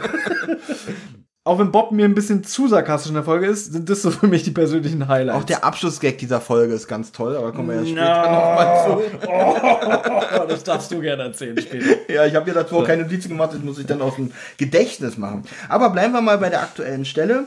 Äh, sie vermuten, dass Peter in Lebensgefahr ist. Sie wollen eigentlich Inspektor Cotter informieren. weil er einen Stalker hat. Weil er ein Stalker ist. Aber er kann wohl nichts machen, bevor irgendwas passiert ist. Mhm. Und dann sagt Peter, wie, muss ich etwas sterben, bevor etwas? Und dann unterbricht ihn Bob, naja, jetzt müssen wir erstmal Blackie retten.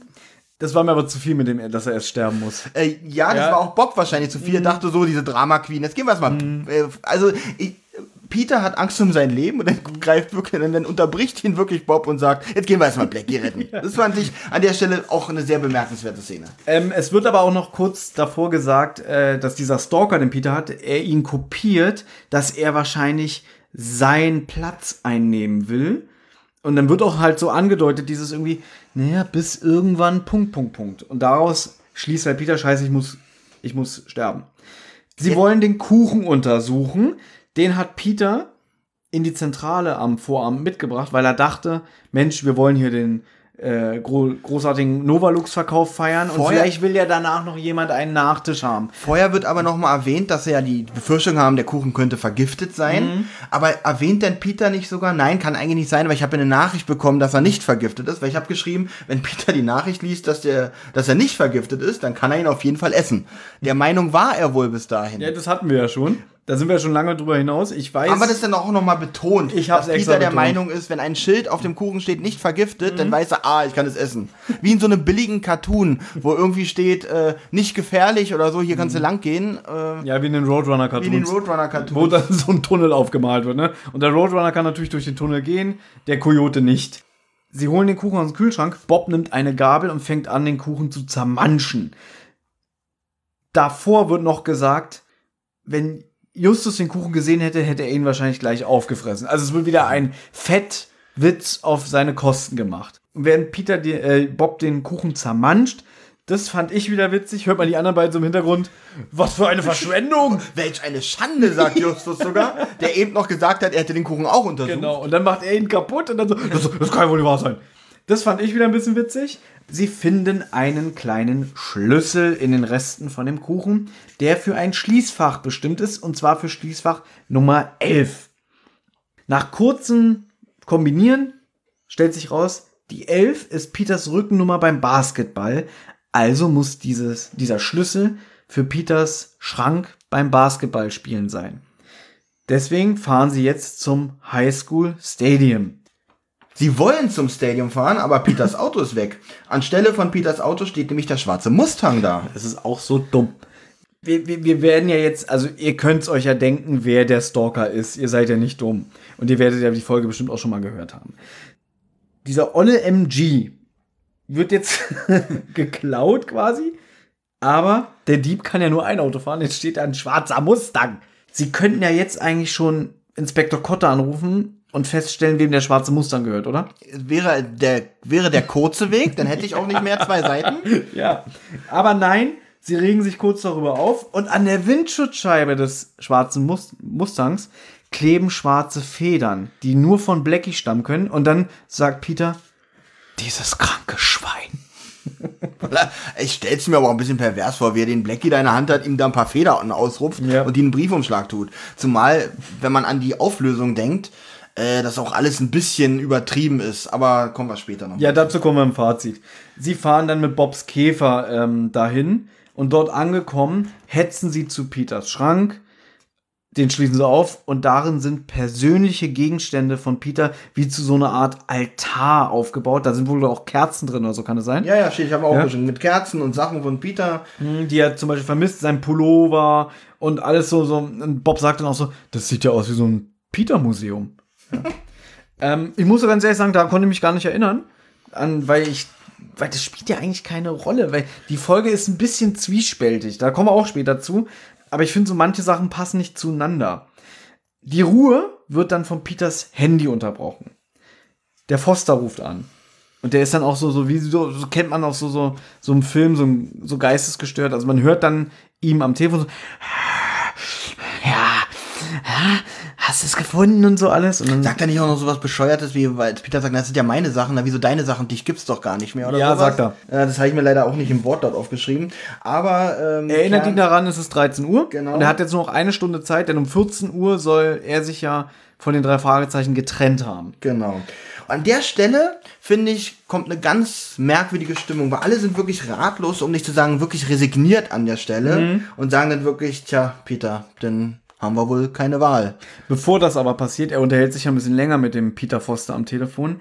Der droht ihm ja dann nochmal, Blackie muss sterben, wenn du nicht das tust, was ich sage. Und dann sagt er auch, ich weiß ja jetzt, wo du wohnst. Dann komme ich mal vorbei. Und dann werde ich dir mal ein paar Sachen erzählen, warum du von den drei Fragezeichen dich trennen solltest. Da finde ich, das ist schon sehr bedrohlich, mhm. ne, weil man nicht weiß, was will er mit ihm machen. Und dann finde ich es aber wieder albern, dass er sagt, oder ich back dir noch mal einen Kuchen, aber diesmal nehme ich andere Zutaten. dann, dann, dann, kommt wieder Kuchen an und Peter sagt, oh, er kann doch nicht vergiftet sein. Jam, jam, jam. Ich habe ja einen Brief bekommen, wo drin ist. Denn, wenn er jetzt zum Arzt gegangen wäre und der Arzt sagte, leid, sie haben sich eine tödliche Vergiftung zugezogen. Aber, aber der Brief, hier steht, ich, der ist nicht vergiftet. Beim ersten Mal war er auch nicht vergiftet es ist egal. Und dann kommt das, was du gesagt hast, irgendwie, Peter ist dann total, was soll man denn jetzt machen? Und Justus so, naja, es bleibt uns eigentlich keine andere Wahl. Aber die Stimme, in der er ist, also wirklich verzweifelt ist, an diese Szene finde ich persönlich sehr gut es ist gut geschauspielert, ja. aber es ist ein bisschen. Es ist albern. Es ist drüber. Es ist einfach ja. albern, ja. weil erstens geht's hier bloß, die wissen doch, dass sie sich nicht auf Lebenszeit trennen mhm. müssen und Peter jetzt nie wieder sehen dürfen. Es finde ich, dass sie da diesen Gedankengang, die sagen, du pass auf, mhm. wir tun so, als ob wir uns trennen und dann bist du einfach wieder da, mach dir doch keinen Kopf. Nein, die heulen fast, als wenn sie Peter zu Grabe tragen. Das wird nicht erzählt, das ist natürlich, um äh, diese Situation spannend darzustellen, der gewählte Weg. Das ist ja auch okay, aber wir wissen in der normalen Folge, wenn die sagen, sagen, ja, der ist ja bescheuert. Als ob wir das jetzt machen. Ne? Fände ich aber genauso stimmungsvoll. Ja.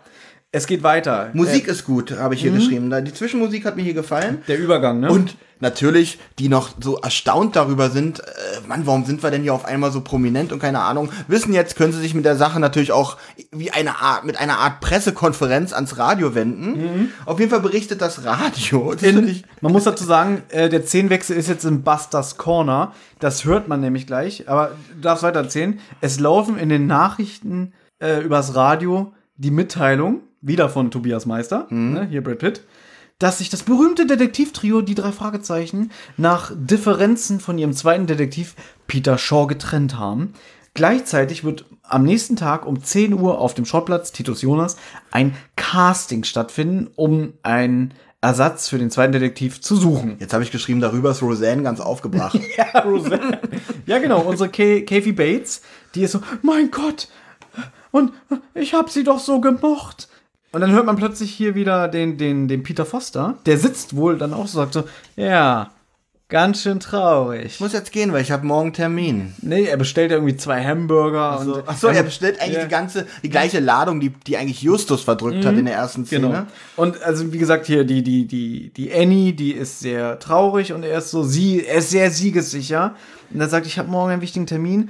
Dann hört man noch ähm, Jürgen Thormann im Hintergrund. Das habe ich nicht aufgeschrieben, weil das ist einfach nur wieder eine Referenz auf eine der anderen drei Tagfolgen. Mhm. Und man könnte noch sagen, Annie Wilkes, die ist ja sehr ähm, bestürzt. Sie sagt, hier, wo Sie gerade sitzen, da waren Sie gestern noch unvergnügt.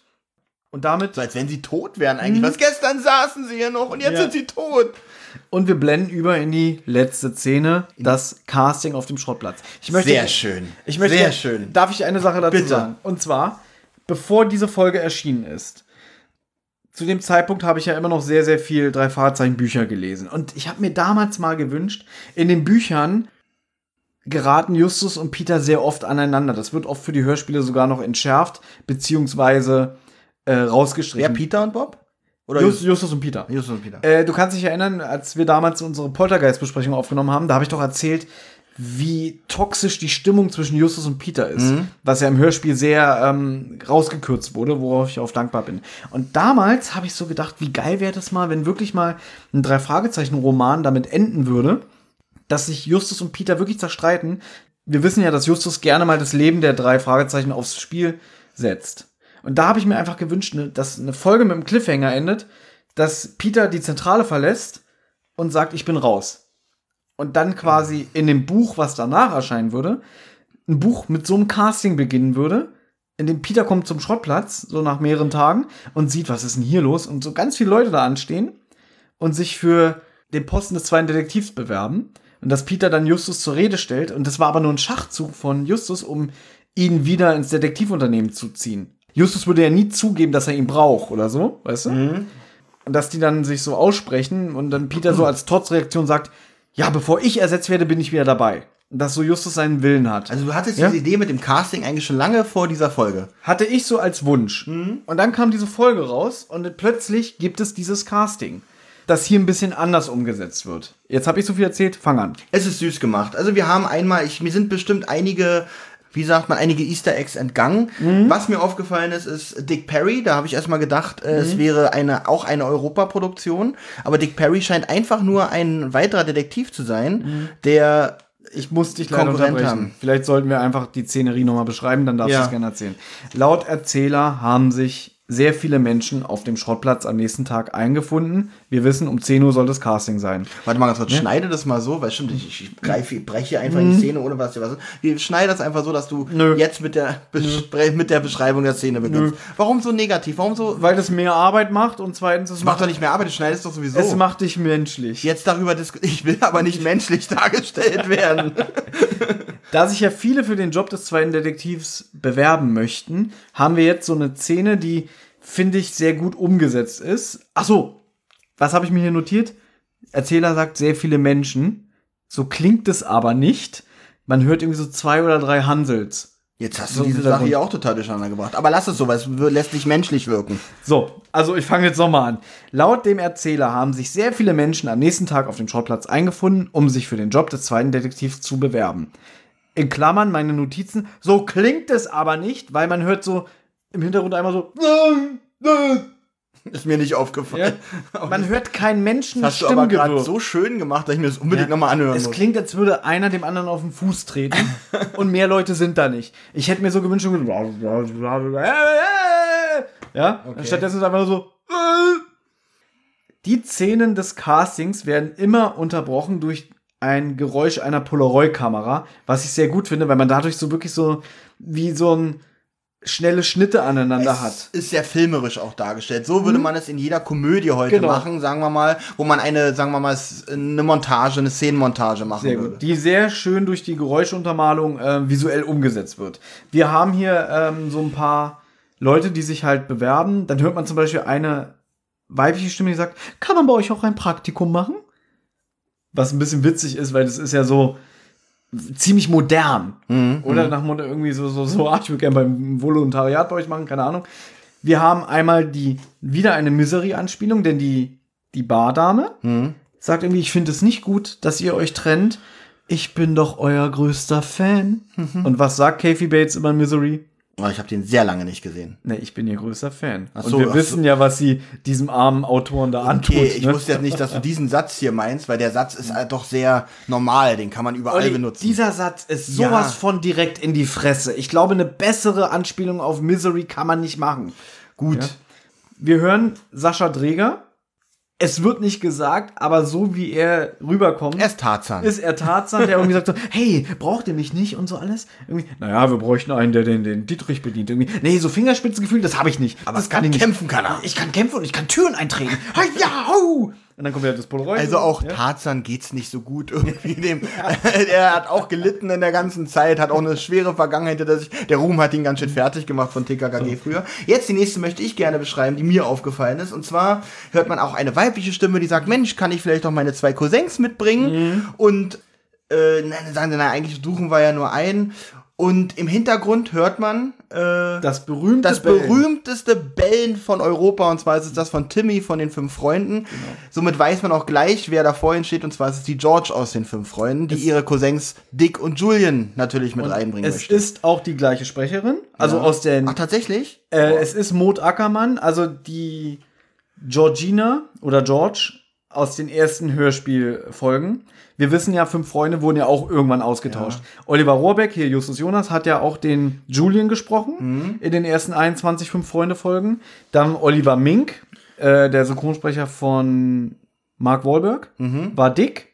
Und hier die Georgina, die war Mut Ackermann. Also und Georgina kenne ich, also die Stimme, ja. die ich noch im Ohr habe aus mhm. den alten drei Fragezeichen Folgen, ist auch eine ganz berühmte Filmsynchronstimme. Du meinst Fünf Freunde? Ja, manche. Ja? Ich, du hast da Fahrzeuge gesagt. Achso, die ich aus den fünf Freunde Folgen im Ohr habe, ist eine, auch eine ganz berühmte mhm. Filmstimme.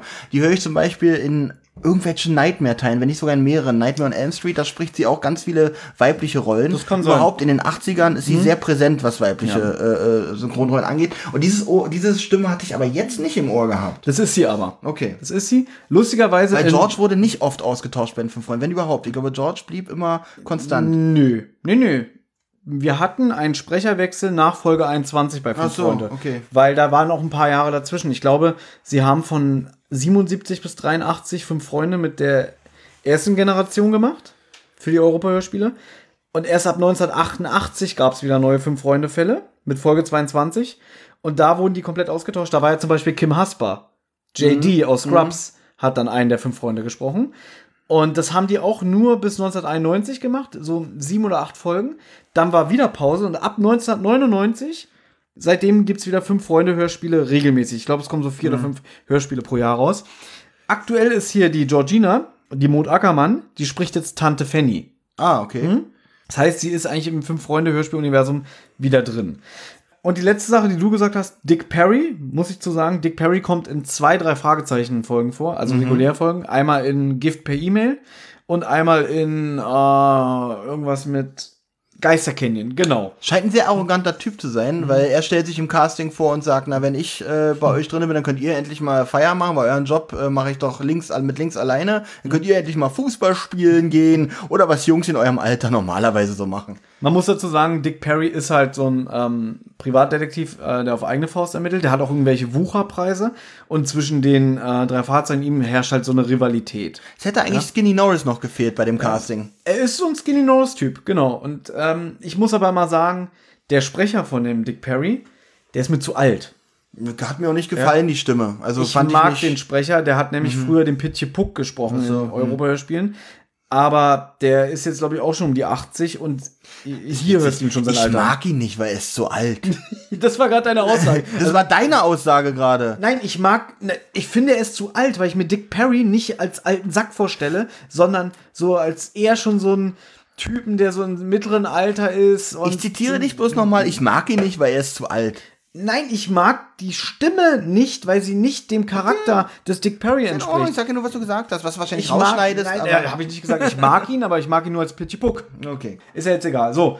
Und dann erkennen sie schon, dass draußen ein MG vorfährt. Sie können ihn aber nicht genau erkennen, weil die Sonne so blendet. Man muss auch dazu sagen, sie sitzen nicht in der Zentrale, sie sitzen in irgendeinem Schuppen. Peter 2 betritt diesen Schuppen. Er stellt sich vor.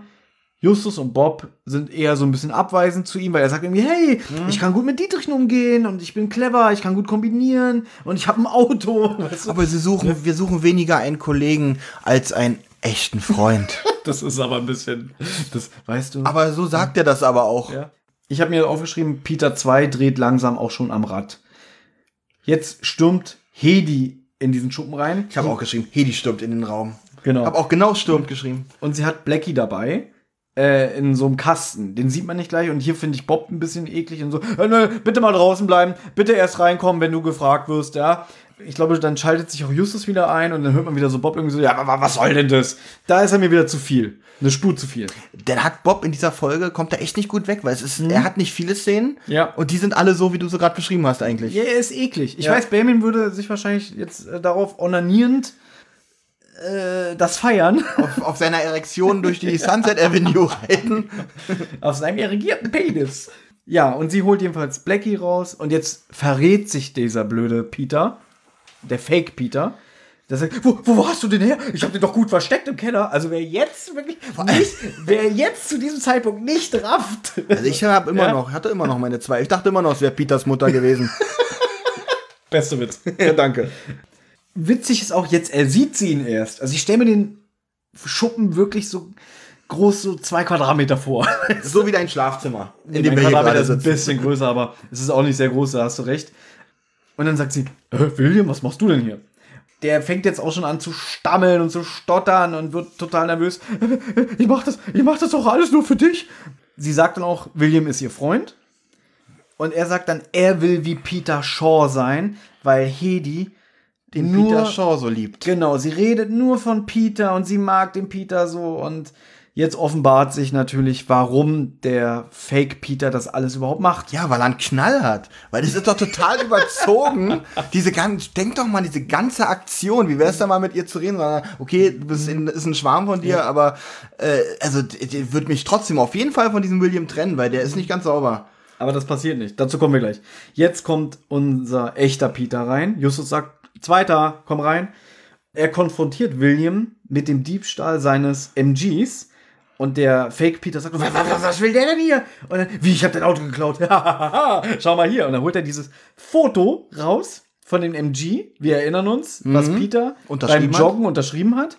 Und was ja wahrscheinlich am Anfang des Hörspiels draußen fotografiert wurde, als Justus die Kohle umgestoßen hat.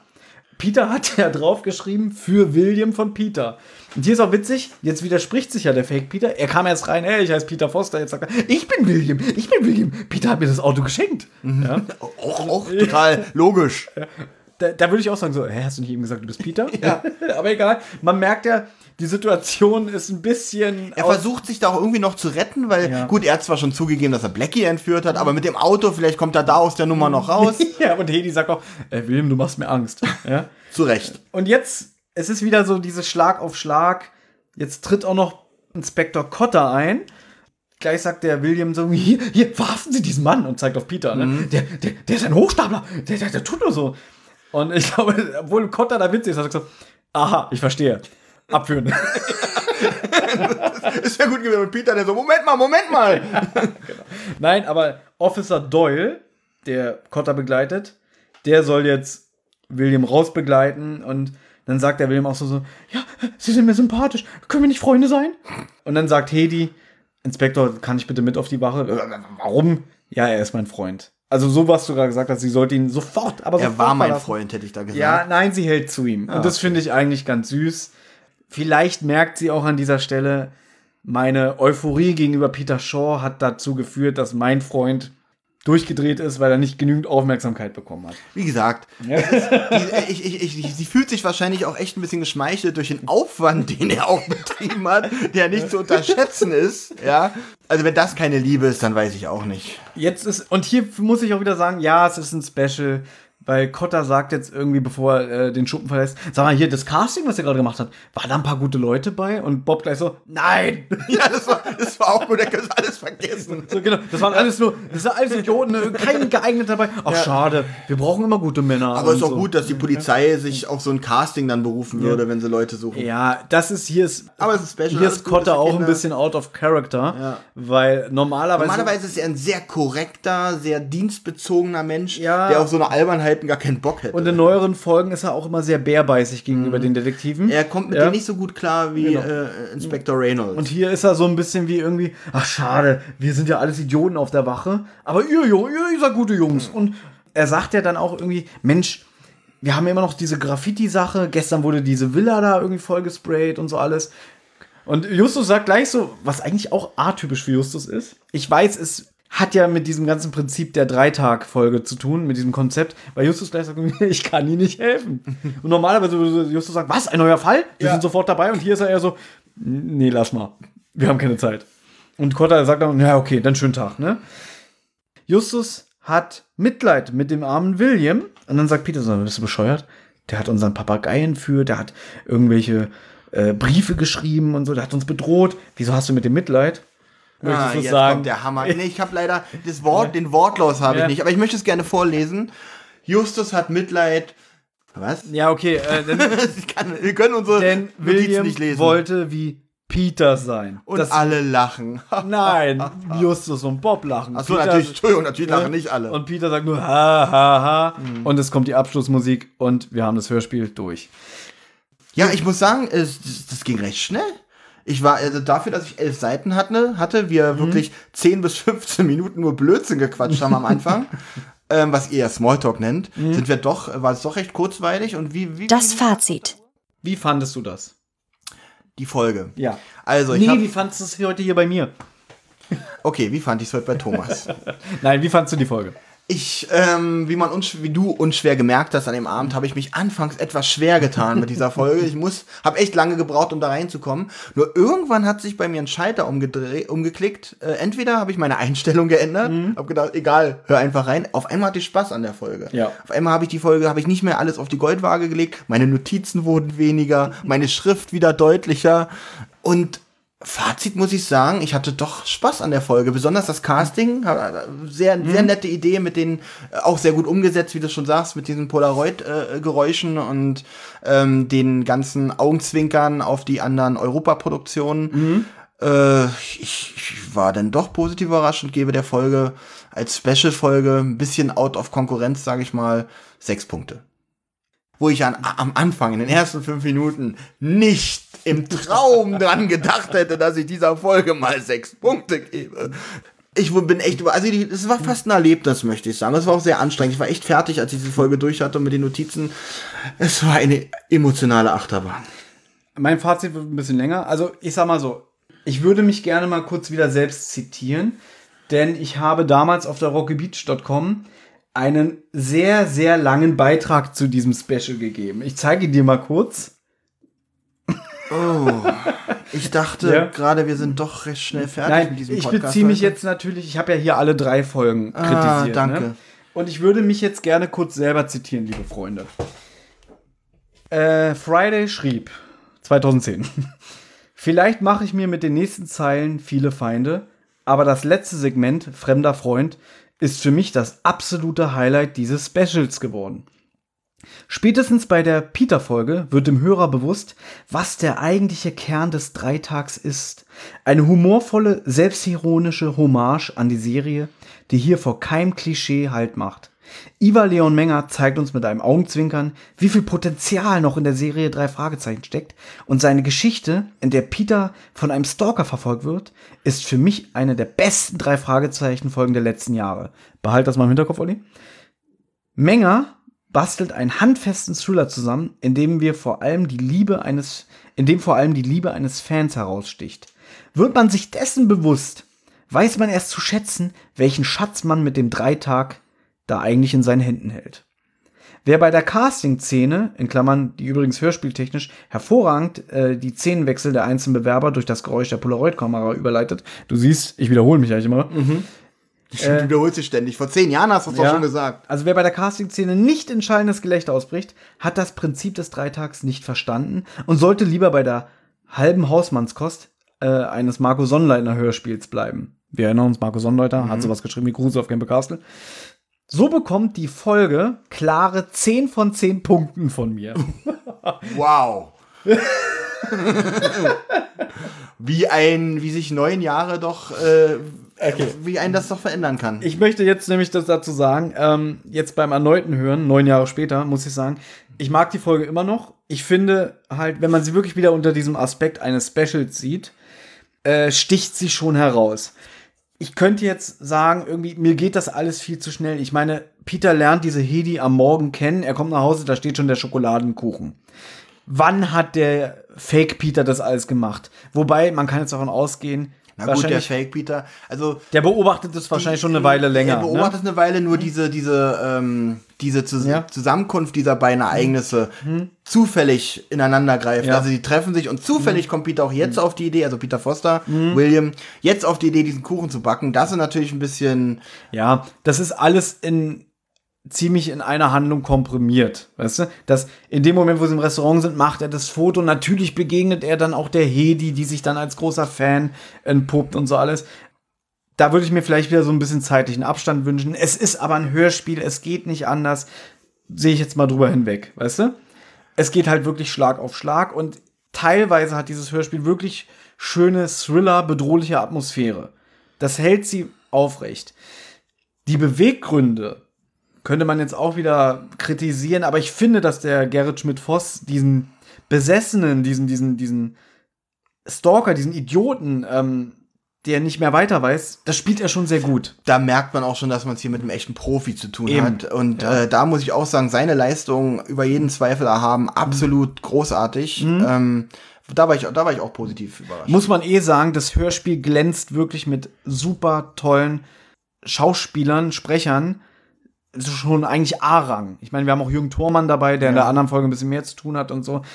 Dann die ganzen Referenzen, die sie innerhalb der Folge machen, diese popkulturellen Anspielungen. Wer war ähm, denn hier, wer ist ja. denn Ian, Ian Bush? Wer war denn das? Ian Bush ist, ähm, der kommt hier nicht vor. Der Ach ist jetzt so. zwar aufgelistet, aber der kommt in der. Weil ich habe mich ja. gewundert, Sky Dumont, der hier gar nicht. Ja, äh, der taucht hier nicht auf, der macht in der Bob-Folge mit was ich oft immer über diese Peter-Folge gelesen habe, es gibt halt Leute wie mich, die sagen, absolutes Highlight von diesem Dreitag-Special. Mhm. Dann gibt es Leute, die sagen, es ist überhaupt nicht drei Fragezeichen, es ist grottenschlecht, weil es eigentlich nur so ein, ich sag jetzt mal, selbstreferenzielles Gewichse auf die Serie ist, weil sie einfach nur sich selber so reflektieren und hochloben, weißt du? Ja, ich muss aber auch sagen, da ist es ja auch das, was bei mir wohl beim Hören passiert ist. Man mhm. muss seine Einstellung zu dieser Folge mhm. wirklich ändern. Man kann hier keine klassische drei Fragezeichen Folge erwarten, Nein. was vielleicht mhm. viele getan haben. Wenn man das so sieht, wie du es erklärt hast, als Parodie auf sich selbst mit genau. diesen ganzen Referenzen und alles mhm. und sich darauf einlässt, dann macht es tatsächlich auch Spaß. Genau. Es ist eigentlich Fanfiction, wenn man ehrlich mhm. ist, weißt du, weil sie auch so, so mit dem, irgendwie dieser Spruch mit dem, naja, unsere Kreissäge, weißt du, das ist ja einfach nur ein Seitenhieb aufs Drei-Fragezeichen-Universum, weißt du? In einer normalen Folge würde er das nicht so sagen. Mir so tun nur die Leute ja? leid, die sagen, ach, drei Fragezeichen finden alle mal so toll. Mhm. Ich höre mir auch mal eine Folge ja. an. Und das ist die erste mhm. Folge, die er hört. Wird nicht gut, wird nicht gut ausgehen, sage ich jetzt schon. Ich würde immer noch den Dreitag ähm, aus heutiger Sicht empfehlen, weil dieses Special schafft was, was normale drei Fragezeichen-Folgen nämlich nicht mehr schaffen du merkst, da ist richtig viel Überlegung und Zeit reingesteckt worden und es ist ein wirklich sehr gutes äh, drei Fragezeichen Hörspiel allein die Hintergrundgeräusche und die Umsetzung der Erzähler äh, fällt nicht unangenehm auf mit diesem Es war einmal vor langer Zeit, da gab es drei Detektive. So diese Märchenonkel-Attitüde hat er nicht. Ich finde ähm, die Sprecher, die drei Hauptsprecher selber sehr gut. Deswegen, naja. aber jetzt nur auf Fremder Freund, auf diese Peter-Folge bezogen. Ja. Aus heutiger Sicht gebe ich nicht mehr zehn Punkte. Mhm. Ich bin gebe, überrascht. Ich gebe sieben. Sieben immer noch sehr gut, aber 10 von 10 war einfach damals aus der Euphorie, Euphorie heraus. heraus. Man und hat der, sich gefreut, man, genau. hat, man hat gleich alle Easter Eggs hat man gleich ja. äh, bemerkt, verschlungen, hat mhm. natürlich dann mehr Spaß, als wenn man sie jetzt noch mal ein bisschen distanzierter sich genau. anhört. Und auch einfach, weil es ein schöner Abend äh, auf der Record Release Party war. Ich freue mich auch, dass wir punktetechnisch gar nicht so weit auseinander sind. Ja. Mit mhm. sechs und sieben Punkten bin ich da dann auch voll bei dir. Und jetzt noch abschließend meine Frage an dich. Ich fand es sehr witzig äh, in unserer Konversation vor dieser Aufnahme, als du die Folge gehört hast, mhm. so, hä? Was, ich verstehe das nicht. Was, was, was ist denn mit diesem Graffiti? Was, was soll das da? Irgendwie, du hast das ja alles nicht verstanden. Ja. Du hast dich ja beispielsweise über Bastian Pastewka aufgeregt. Ja. Und ich wollte ja eigentlich wieder nicht mit der Sprache rausrücken, weil ich nicht wollte, dass du weißt, das ist ein Special, was so ineinander greift, mhm. die einzelnen Folgen. Ich habe dir dann gesagt, ja, der kommt hier in der Folge nicht mehr vor der Bastian Pastewka. Da warst du ja sogar ein bisschen traurig. Meine Frage, Olli, wollen wir das als Projekt ähm, weiterverfolgen? Wir beide? Also sehr gerne. Ich habe eigentlich erwartet, dass du sagst, so Olli, das war übrigens die schlechteste von den drei Tagen. Die anderen beiden bespreche ich mit Benny. ja. Aber äh, ich, da ich mir die anderen beiden Teile sowieso auf jeden Fall anhören muss, also mhm. weil ich auch neugierig bin, äh, was da so alles versteckt ist und wie das alles ineinander greift, mhm. äh, würde ich mich freuen, wenn wir diese beiden dann auch noch, äh, wenn wir diesen Dreitag-Special Band zu Ende führen. Dann machen wir das. Ja. Wir beide widmen uns dann irgendwann den anderen beiden Folgen. Nicht sofort, weil wir haben ja noch ein paar andere Folgen auf dem Zettel. Aber das würde mich freuen. Ich hoffe, dass du das auch bis dahin behältst. Weil, wie ich dich kenne, wirst du sagen, ich habe alles aus fremder Freund vergessen, Thomas. Ja? Ich behalte behalt meine Notizen einfach. Wer ist denn dieser ja. Typ im schwarzen Mustang, der noch Fotos macht? Das wird passieren, das kann ich euch jetzt schon Oder verraten. wie Benjamin, wer ist Andreas Fröhlich? Es war wirklich. Dieser Andreas Fröhlich, den kenne ich schon. Ja, der spricht Bob Andrews. Ah! Da, daher kenne ich ihn. Ja? So, wir sind unter zweieinhalb Stunden, was mich persönlich sehr freut. Bei weil elf Seiten nicht geschrieben ja, habe. Weil wir sonst immer eigentlich. Äh, Überleg mal, wenn wir den ganzen Smalltalk-Quatsch nicht gemacht hätten, wie, wie ja. schnell wir dann hier, wie effizient wir hier mhm. durchgeritten wären. Spätestens wir beide werden dann das nächste Mal wieder bei einer Dreitag-Folge zusammensitzen. Aber ich freue mich, dass wir beide auch mal wieder alleine eine Besprechung gemacht haben. Ja, hat Spaß ja? gemacht und war genau. sehr kurzweilig, muss ich sagen, heute. Genau. Und dann würde ich sagen, wir verabschieden uns an dieser Stelle. Und ich möchte mich ein bisschen entschuldigen, wenn ich vielleicht äh, ja, es kommt natürlich bei Fans nicht so gut an, wenn man eine Folge oder die Charaktere so zerreißt, wie ich das wirklich im ersten Drittel dieses Podcasts oder dieser Folge hier wohl getan habe. Möchte ich mich für entschuldigen. Ich entschuldige mich sehr oft in den Podcasts. Ja, warum eigentlich? Steh doch mal zu dem, was du Ich stehe auch dazu. Ich entschuldige mich aber, wenn es bei den Hörern falsch ankommt. Natürlich bin ich trotzdem Fan der Serie. Ich, äh, Naja, ich weiß nicht. Manchmal kann eine Entschuldigung aber auch ein bisschen verpuffen, weil das wäre so wie, du stellst dich jetzt vor eine Gruppe und sagst, ich entschuldige mich dafür, dass ich meine Frau schlage, aber sie hat es ja verdient. Ja, so weil, weil du stehst ja, ja dazu, genau, aber entschuldigst dazu. dich. Okay, warum entschuldige Oder nee, ich möchte mich nicht, wie, wie soll ich es anders ausdrücken? Nicht entschuldigen, ich möchte es erklären oder möchte sagen, ah. nehmt, nehmt es mir nicht so übel, möchte ich eher damit okay. sagen, wenn ich diese äh, Folge am Anfang ein bisschen zerrissen habe. Wenn ich kein, diesen Podcast hier nicht machen würde, würde ich diese Folge wahrscheinlich so im Auto hören oder so, würde denken, ach, war ja eine ganz nette Folge. Mhm. Aber wenn man wirklich hört und dabei schreibt und so und das ist, und dann denkt, oh Gott, du musst diese Folge morgen besprechen, dann bist du zum Beispiel sauer, warum labert der jetzt so ein Mist? Das, dann, dann musst du dich morgen wieder drüber aufregen. Ähm, seht's mir einfach nach und ich hoffe, dass ich weiterhin Teil dieses Podcasts hier bleiben darf. Trotzdem. Und ich schließe jetzt ähm, mit einem Zitat aus einer Futurama-Folge. Fry, du solltest deine Geschichten immer einen Satz früher beenden. Und ich dichte das jetzt um. Olli, du solltest deine Verabschiedung vielleicht immer einen ganzen Absatz früher beenden. Ich wünsche euch noch einen schönen 3. Oktober. Das wünsche ich euch auch. Macht's gut.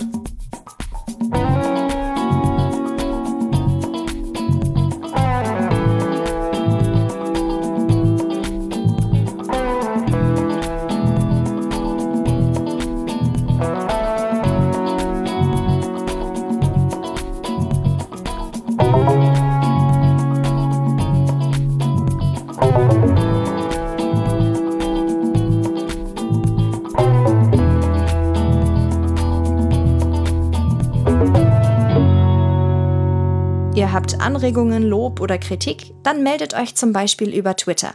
Schickt einfach eure Nachricht an zentrale-die oder wasserrotz. Oder ihr meldet euch direkt bei Thomas und Benjamin über friday5782 oder kasperwelten. Mit großem K versteht sich. Wem das Ganze über Instagram lieber ist, der schickt seine Grüße an die-zentrale oder Rotz und Wasser Podcast. Oder natürlich auch hier direkt an die beiden über Friday0815 oder benjamin.kasper82.